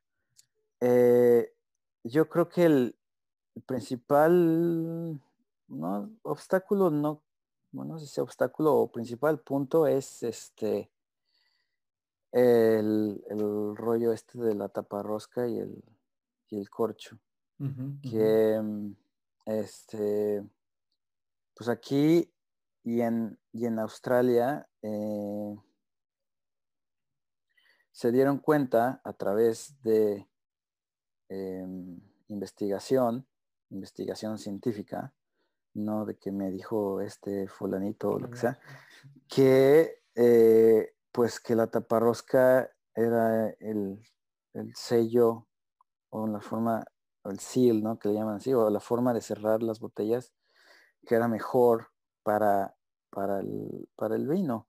Y, fue porque, pues, o sea, tenían muchos problemas con, con vinos acorchados, cuando usaban corcho, tenían muchos problemas con vinos acorchados. Y básicamente la industria dijo, bueno, pues yo no puedo dar el lujo de andar tirando a la basura 4 o 5% de mi vino no puedo dar el lujo de mandar vino a mercados fuera de Nueva Zelanda y que llegue el vino y lo abran y esté echado a perder. Y pues no es culpa, no es culpa del, del, este, del consumidor. El que está tomando la decisión de meter el vino al corcho es el productor. Entonces, si es algo que yo puedo controlar, ¿por qué no voy a ponerle en algo que asegure que el vino llegue con, con buena calidad, ¿no? El, otro día en un foro de, esos de, de, Facebook. De, Facebook. Yo siempre me ando peleando ahí, ¿no? Pero, puta, he peleado varias veces. Pero el otro día un productor de vino de México, alguien, alguien salió, hacía una pregunta de que, ay, que mi vino salió corchado, que no sé qué. Y un productor le contestó que no, pues es la suerte que te tocó, lo siento. Y yo, ¿qué? O sea, no es suerte y no es la suerte que le tocó a él, es porque el productor decidió meter el vino en corcho sabiendo que existía la posibilidad, porque sabe, tú sabes, cuando metes en el corcho sabes que existe la posibilidad de que el vino se haya corchado. Entonces, pero desafortunadamente el mercado está, es, bueno, o sea, como que el mercado en México va, está aprendiendo mucho. Hay, hay segmentos, ¿no? Y hay segmentos que saben mucho y hay segmentos que van aprendiendo como en todo, ¿no? Pero este, en México tenemos mucho la influencia de España y del vino español y que vino, que, o sea, entonces todos esos nombres de reserva, gran reserva, no sé qué, se siguen acarreando y se siguen usando incluso dentro de la industria en México cuando significan cosas diferentes. Y, es, y lo mismo con el corcho, o sea, la gente cree que si el vino no viene con corcho, no, no se puede guardar en botella, eh, no, no pueden coincidir que una botella cara venga en taparrosca. Cuando tú tienes vinos australianos como Hill of Grace de Henschke, eh, que es el equivalente al Penfolds Grange. Este, este Hill of Grace estuvo en taparrosca un chorro de años y luego se fueron más allá y lo pusieron en una cosa que se llama Vinolock, que es un cierre de cristal, este, que es todavía mucho más inerte que la taparrosca en cuanto a ingreso de oxígeno al, vino. Este, entonces ahí, o sea, nuestros líderes de opinión en, cuanto al consumo, que pues, la mayoría son sommeliers, eh, pues muchos están educados con la vieja escuela que dice que el corcho es necesario para añejar el vino en botella y todo ese rollo. Y no es cierto, o sea, están, hay estudios científicos en Francia, en Australia, donde, donde está comprobado que, las reacciones de evolución en botella son reacciones que no requieren de oxígeno. O sea, todo este tema de la microoxigenación por el corcho y tal. Sí, todo eso. O sea, la microoxigenación en barrica, cuando tienes el, el, este, el vino en barrica o en tanque si usas microoxigenación, este, tiene su función, eh, ¿no? Ahí y, es vital para muchas reacciones ahí, este, de color y de polifenoles, este, en el vino, ¿no? Pero ya en botella, pues, no, o sea, en botella lo único que hace el oxígeno es oxidar al vino. Y es, o sea, y si va entrando un poquito de, oxígeno en la botella, pues vas microoxidando al vino. Y este y de hecho, por eso los, los, vinos de guarda que usan los mejores corchos, pues usan los, al decir el mejor corcho es un corcho que no te va a dejar pasar oxígeno. Por eso son corchos tan largos y tan, dentro de la selección de calidad de corcho, o sea, son los corchos que menos defectos tienen, que más uniformes son, este, donde ahora sí que el siguiente paso en cuanto a ingreso de oxígeno después de un cocho de esos, pues es una taparrosca. Incluso, o sea, la, taparrosca la igualan con los mejores corchos en cuanto a ingreso de oxígeno, un, este, porque la taparrosca deja pasar oxígeno, ¿no? Lo que pasa es que no deja pasar tanto. Eh, eh, igual hay este, también equiparan a las taparroscas, o sea, un vino, una botella normal de 750 mililitros, dicen que añeja más o menos lo equivalente a una botella magnum en corcho, porque la cantidad de oxígeno que entra por unidad de vino en la botella es más o menos similar, ¿no? Es una ahí, es una medida ahí muy como de dedo, ¿no? Pero muy burda. Pero pero de cierta forma es, tiene algo de razón. O sea, eh, yo tuve un, aquí en Nueva Zelanda, cada año hacen un, este, como congreso de Pinot Noir, en donde se juntan todos los productores de Pinot Noir de Nueva Zelanda para ver, este, producción y problemas y técnicas y todo el rollo. Súper interesante. Y eh, siempre hacemos una cata internacional. Y tuvimos una cata de, de Borgoñas del 2013, eh, pues obviamente todas en corcho, y pues se nota la evolución, ¿no? Eh, y del vino, y se nota que ha ido, pues, que ha tenido, que el oxígeno ha tenido su, su influencia. Y, y ya después, este, en una de las cenas, los organizadores sacaron una, una botella, una doble magnum, no me acuerdo cómo cuál es el nombre, o sea, no sé si es Matusalem o una de esas que es una botella de, de 3 litros o de 6 litros, no me acuerdo, pero una botella grandísima de Pinot Noir de Borgoña, un, un Volney del 2009. Y estaba increíble o sea, súper fresco, súper frutal, súper joven, ninguno de estos caracteres de vino cansado, oxidado, así, o sea, estaba súper, muchísimo mejor conservado, pero lejos, ¿eh? Que los vinos del 2013 que probamos ese día o el día anterior. Este, y era porque pues está en una botella mucho más grande con un ingreso de oxígeno porque el, hoyito pues sigue siendo pues casi igual, ¿no? O sea, donde, donde está el corcho, la boca. Es que hay 3 litros contra 750 de la otra. Ándale, sí. Que de hecho creo que era una botella de 6, o sea, creo que era una botella de 6 litros, no me acuerdo, pero, o sea, ahí está la, la, la, prueba, ¿no? sí, que de hecho esta cosa del, el, bueno, todo, cosa, este, todo este tema del corcho que es tan polémico, que mantener las botellas acostadas para que el corcho se humedezca y se infle y tenga un buen sello. También por ahí hay estudios de alguna universidad, bueno, alguna vez leí de una universidad en Estados Unidos, no recuerdo bien el, el dato de la universidad, pero vamos, que era un estudio serio, que habían hecho un estudio con, eh, con botellas que habían, pues, habían sido guardadas de pie y otras acostadas, ¿no? Y con el paso de los años, no sé cuántos años fue el estudio, pero me parece entre 5 o 10, que, eh, que vamos, que no había habido tanta, tanta variación. Sí.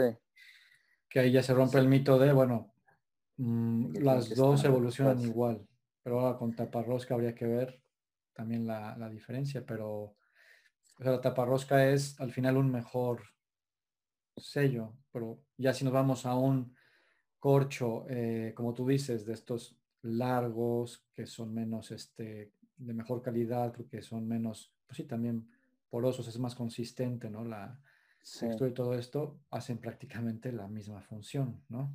Que la tapa rosca. Sí, este,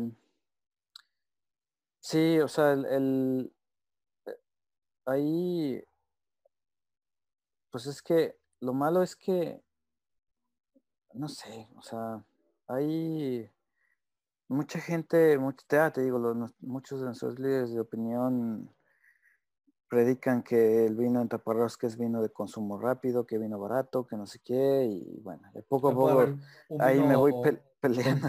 Un vino con taparrosca que sí podamos guardar, Leo, muchos años, ¿no? O se puede. Ahí. Sí, sí, sí, hay. Lo que pasa es que no sé qué tanto llegue a México, pero sí hay, sí, hay mucho. Y aquí en Nueva Zelanda y en Australia hay mucho. Este.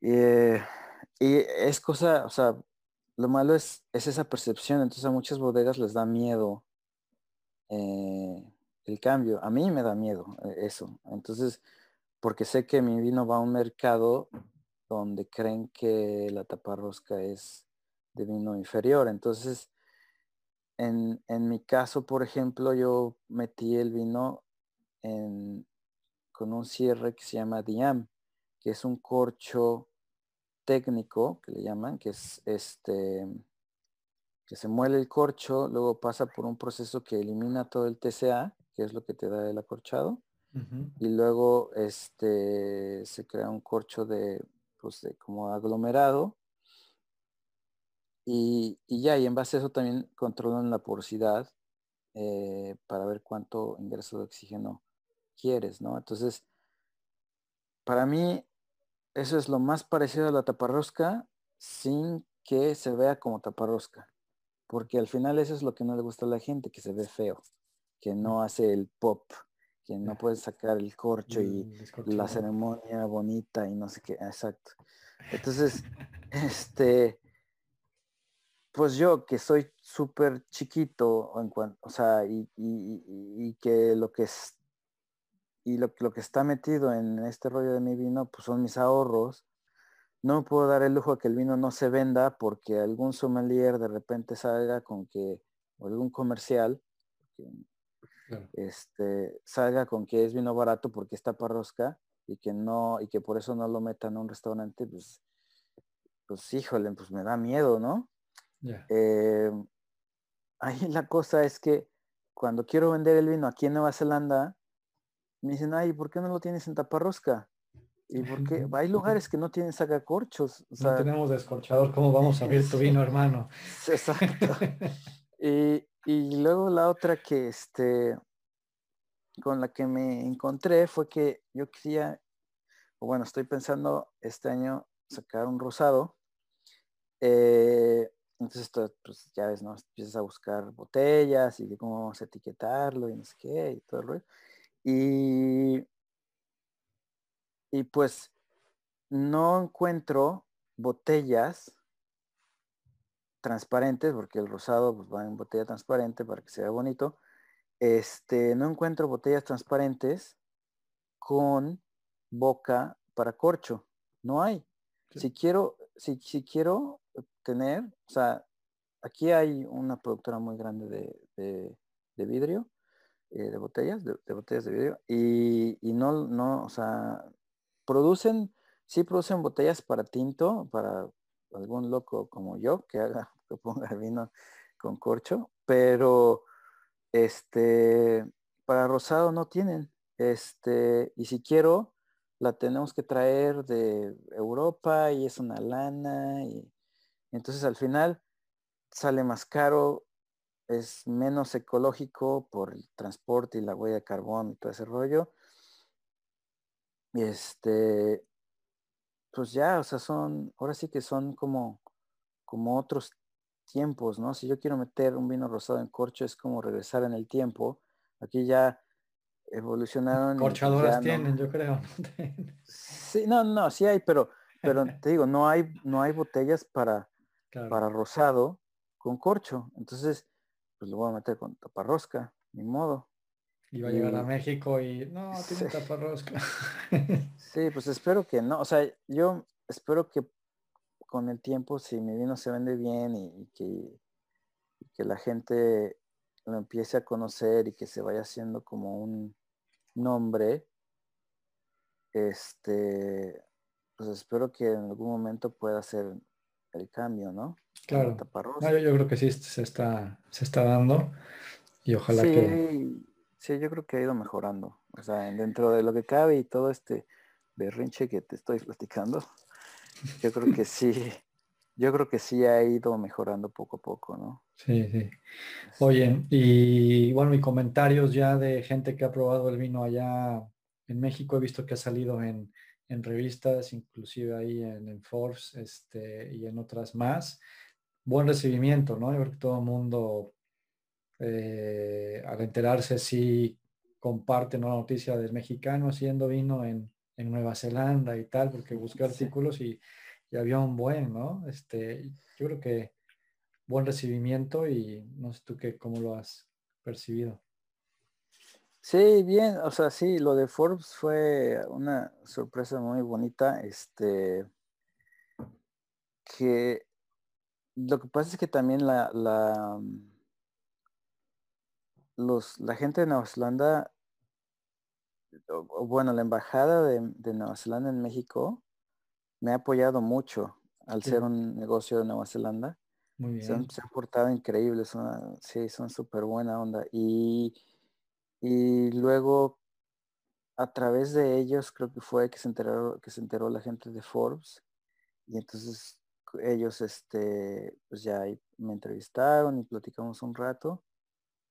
Y ya, y se me olvidó, y de repente como dos meses después salió el artículo y yo, ah, cabrón, este, y, bien. y bien, o sea, han sido cosas que como que ayudan un poquito, ¿no? A, dar, a que la gente vea un poco más el, el vino. Eh, lo malo pues ha sido el, ruido de la pandemia, ¿no? Que como que no terminas de agarrar tracción porque entre que abren y no abren y obviamente pues es lo que es lo que hay, ¿no? Desafortunadamente pues no. Sí, para los que nos estén escuchando, los que nos estén escuchando después del año 2021, en el 2022 para adelante, en el año 2020, pandemia mundial, todo cerrado, justo en febrero del 21, restaurantes cerrados y todo esto, y es lo que comenta Leo, que eh, tu vino en, restaurantes y esto, pues no se puede mover porque no, no abren, ¿no? Entonces, pues esperemos que pronto ya se pueda. Sí, parece que, o sea, como que, como que ya empezaron a abrir otra vez, este, con, o con horarios eh, restringidos y con, este, y con cantidades de gente también restringidas y obviamente siguiendo en las medidas que, que pide el gobierno. Y este, y como que sí he notado a partir de ese de esa apertura, sí, sí he notado que ha habido un poco más de interés, ¿no? En el vino. Perfecto. Em, eh, Leo, ¿algún mensaje a las personas, tanto que quieran emprender en el tema del vino o que quieran dedicarse a hacer vino como tú, estudiar algo con el tema de enología o que quieran pues conocer este sobre el, eh, el tema del vino en otras partes del mundo? Yo sé que tú ya has vivido muchísimo y has pasado muchas cosas, pero ¿algún consejo que les pudieras dar, algún mensaje? Eh, híjole, pues em, para la gente que, quisiera estudiar el rollo del vino. Que no lo haga, es una eh, chinga, ¿no? no, al contrario, es, es este. Es súper bonito. No es tan romántico como como lo pintan las películas, la verdad, sí, como dices, sí son unas chingas buenas. Eh, pero este sí, rásquenle y, y, infórmense mucho y cuando les pongan una cosa en Facebook, no se la crean, o sea, es bien fácil buscarle en, en Google o en lo que sea artículos científicos sobre cualquier tema y métanse y, y léanle, este, para que no les, para que, porque luego hay mucha gente que hace mucho ruido en Facebook, pero que no sabe de lo que está hablando. Y tan fácil como uno mismo meterse a buscar artículos científicos y, ya. Y, y sí, yo creo que a mí lo que, pues ahora sí que mis papás siempre fueron mucho de que la prioridad era, era la educación, ¿no? Entonces, por eso yo cuando, cuando decidí que quería dedicarme a esta industria, no, o sea, el único camino que conocía era pues estudiar sobre eso, ¿no? Estudiar en una universidad o en una entidad formal de cómo se hace el vino en este caso. Entonces, este, al final, o sea, el vino se puede hacer sin estudiar o estudiando, pero pues este, em, cuando hay problemas, pues el que estudió tiene más oportunidad de saber qué hacer que el que no estudió. Este, y entonces yo siempre le he apostado a la educación em, y siempre hay, siempre hay, este, siempre hay que aprender. Y pues sí, hacer vino, pues sí, igual, ¿no? O sea, inform, o sea, estudienle bien antes de meterse. Este, y si no tienen tiempo o, posibilidad de estudiarle, pues este, péguense a alguien que sí sepa lo que está haciendo. Em, y sí, antes de aventarse a hacer vino, eh, cuando, cuando estábamos estudiando, lo que siempre nos decían, este, lo más difícil de hacer vino es venderlo. O sea, hacer el vino dentro de todo es, es es lo menos complicado. Y sí, ¿eh? Cuánta razón tenían mis maestros. Este, eh, sí, es, bueno, en mi caso, el, ruido de la exportación y importadores y todo eso a México, uff, ha sido una odisea. Sí, me imagino, Este, bueno, pero ahí vamos poquito a poco. Igual aquí en, Nueva Zelanda tampoco es, o sea, tiene sus cosas, ¿no? Eh, la venta de, vino. Entonces, este, no es solo producirlo, hay que considerar que, también se tiene que vender. Perfecto, Leo. Oye, este, pues ya para cerrar esta interesantísima entrevista que nos has brindado, Leo, ¿dónde te encuentran redes sociales, webs, de lo que tú quieras dejar para que la gente te, te encuentre? Bueno, los enlaces para las personas en México no lo pueden encontrar ya los dijiste y los voy a poner en el artículo ahí en, la, en el blog. Van a ver los enlaces de las tiendas online, este, en, bueno, en México, que de momento solo está ahí. Pero redes sociales y demás, échalas. Este, sí, pues em, en Twitter, en los tres, ¿no? Twitter, Facebook e Instagram está como at Cielito Wine. ¿Guión em, abajo o algo todo junto? Creo, creo que en, creo que en Twitter es guion abajo, cielito guion, bajo wine. Cielito wine. Sí, pero si lo buscan, cielito wine lo, encuentran, ¿no? Este. Y, ya, pues sí.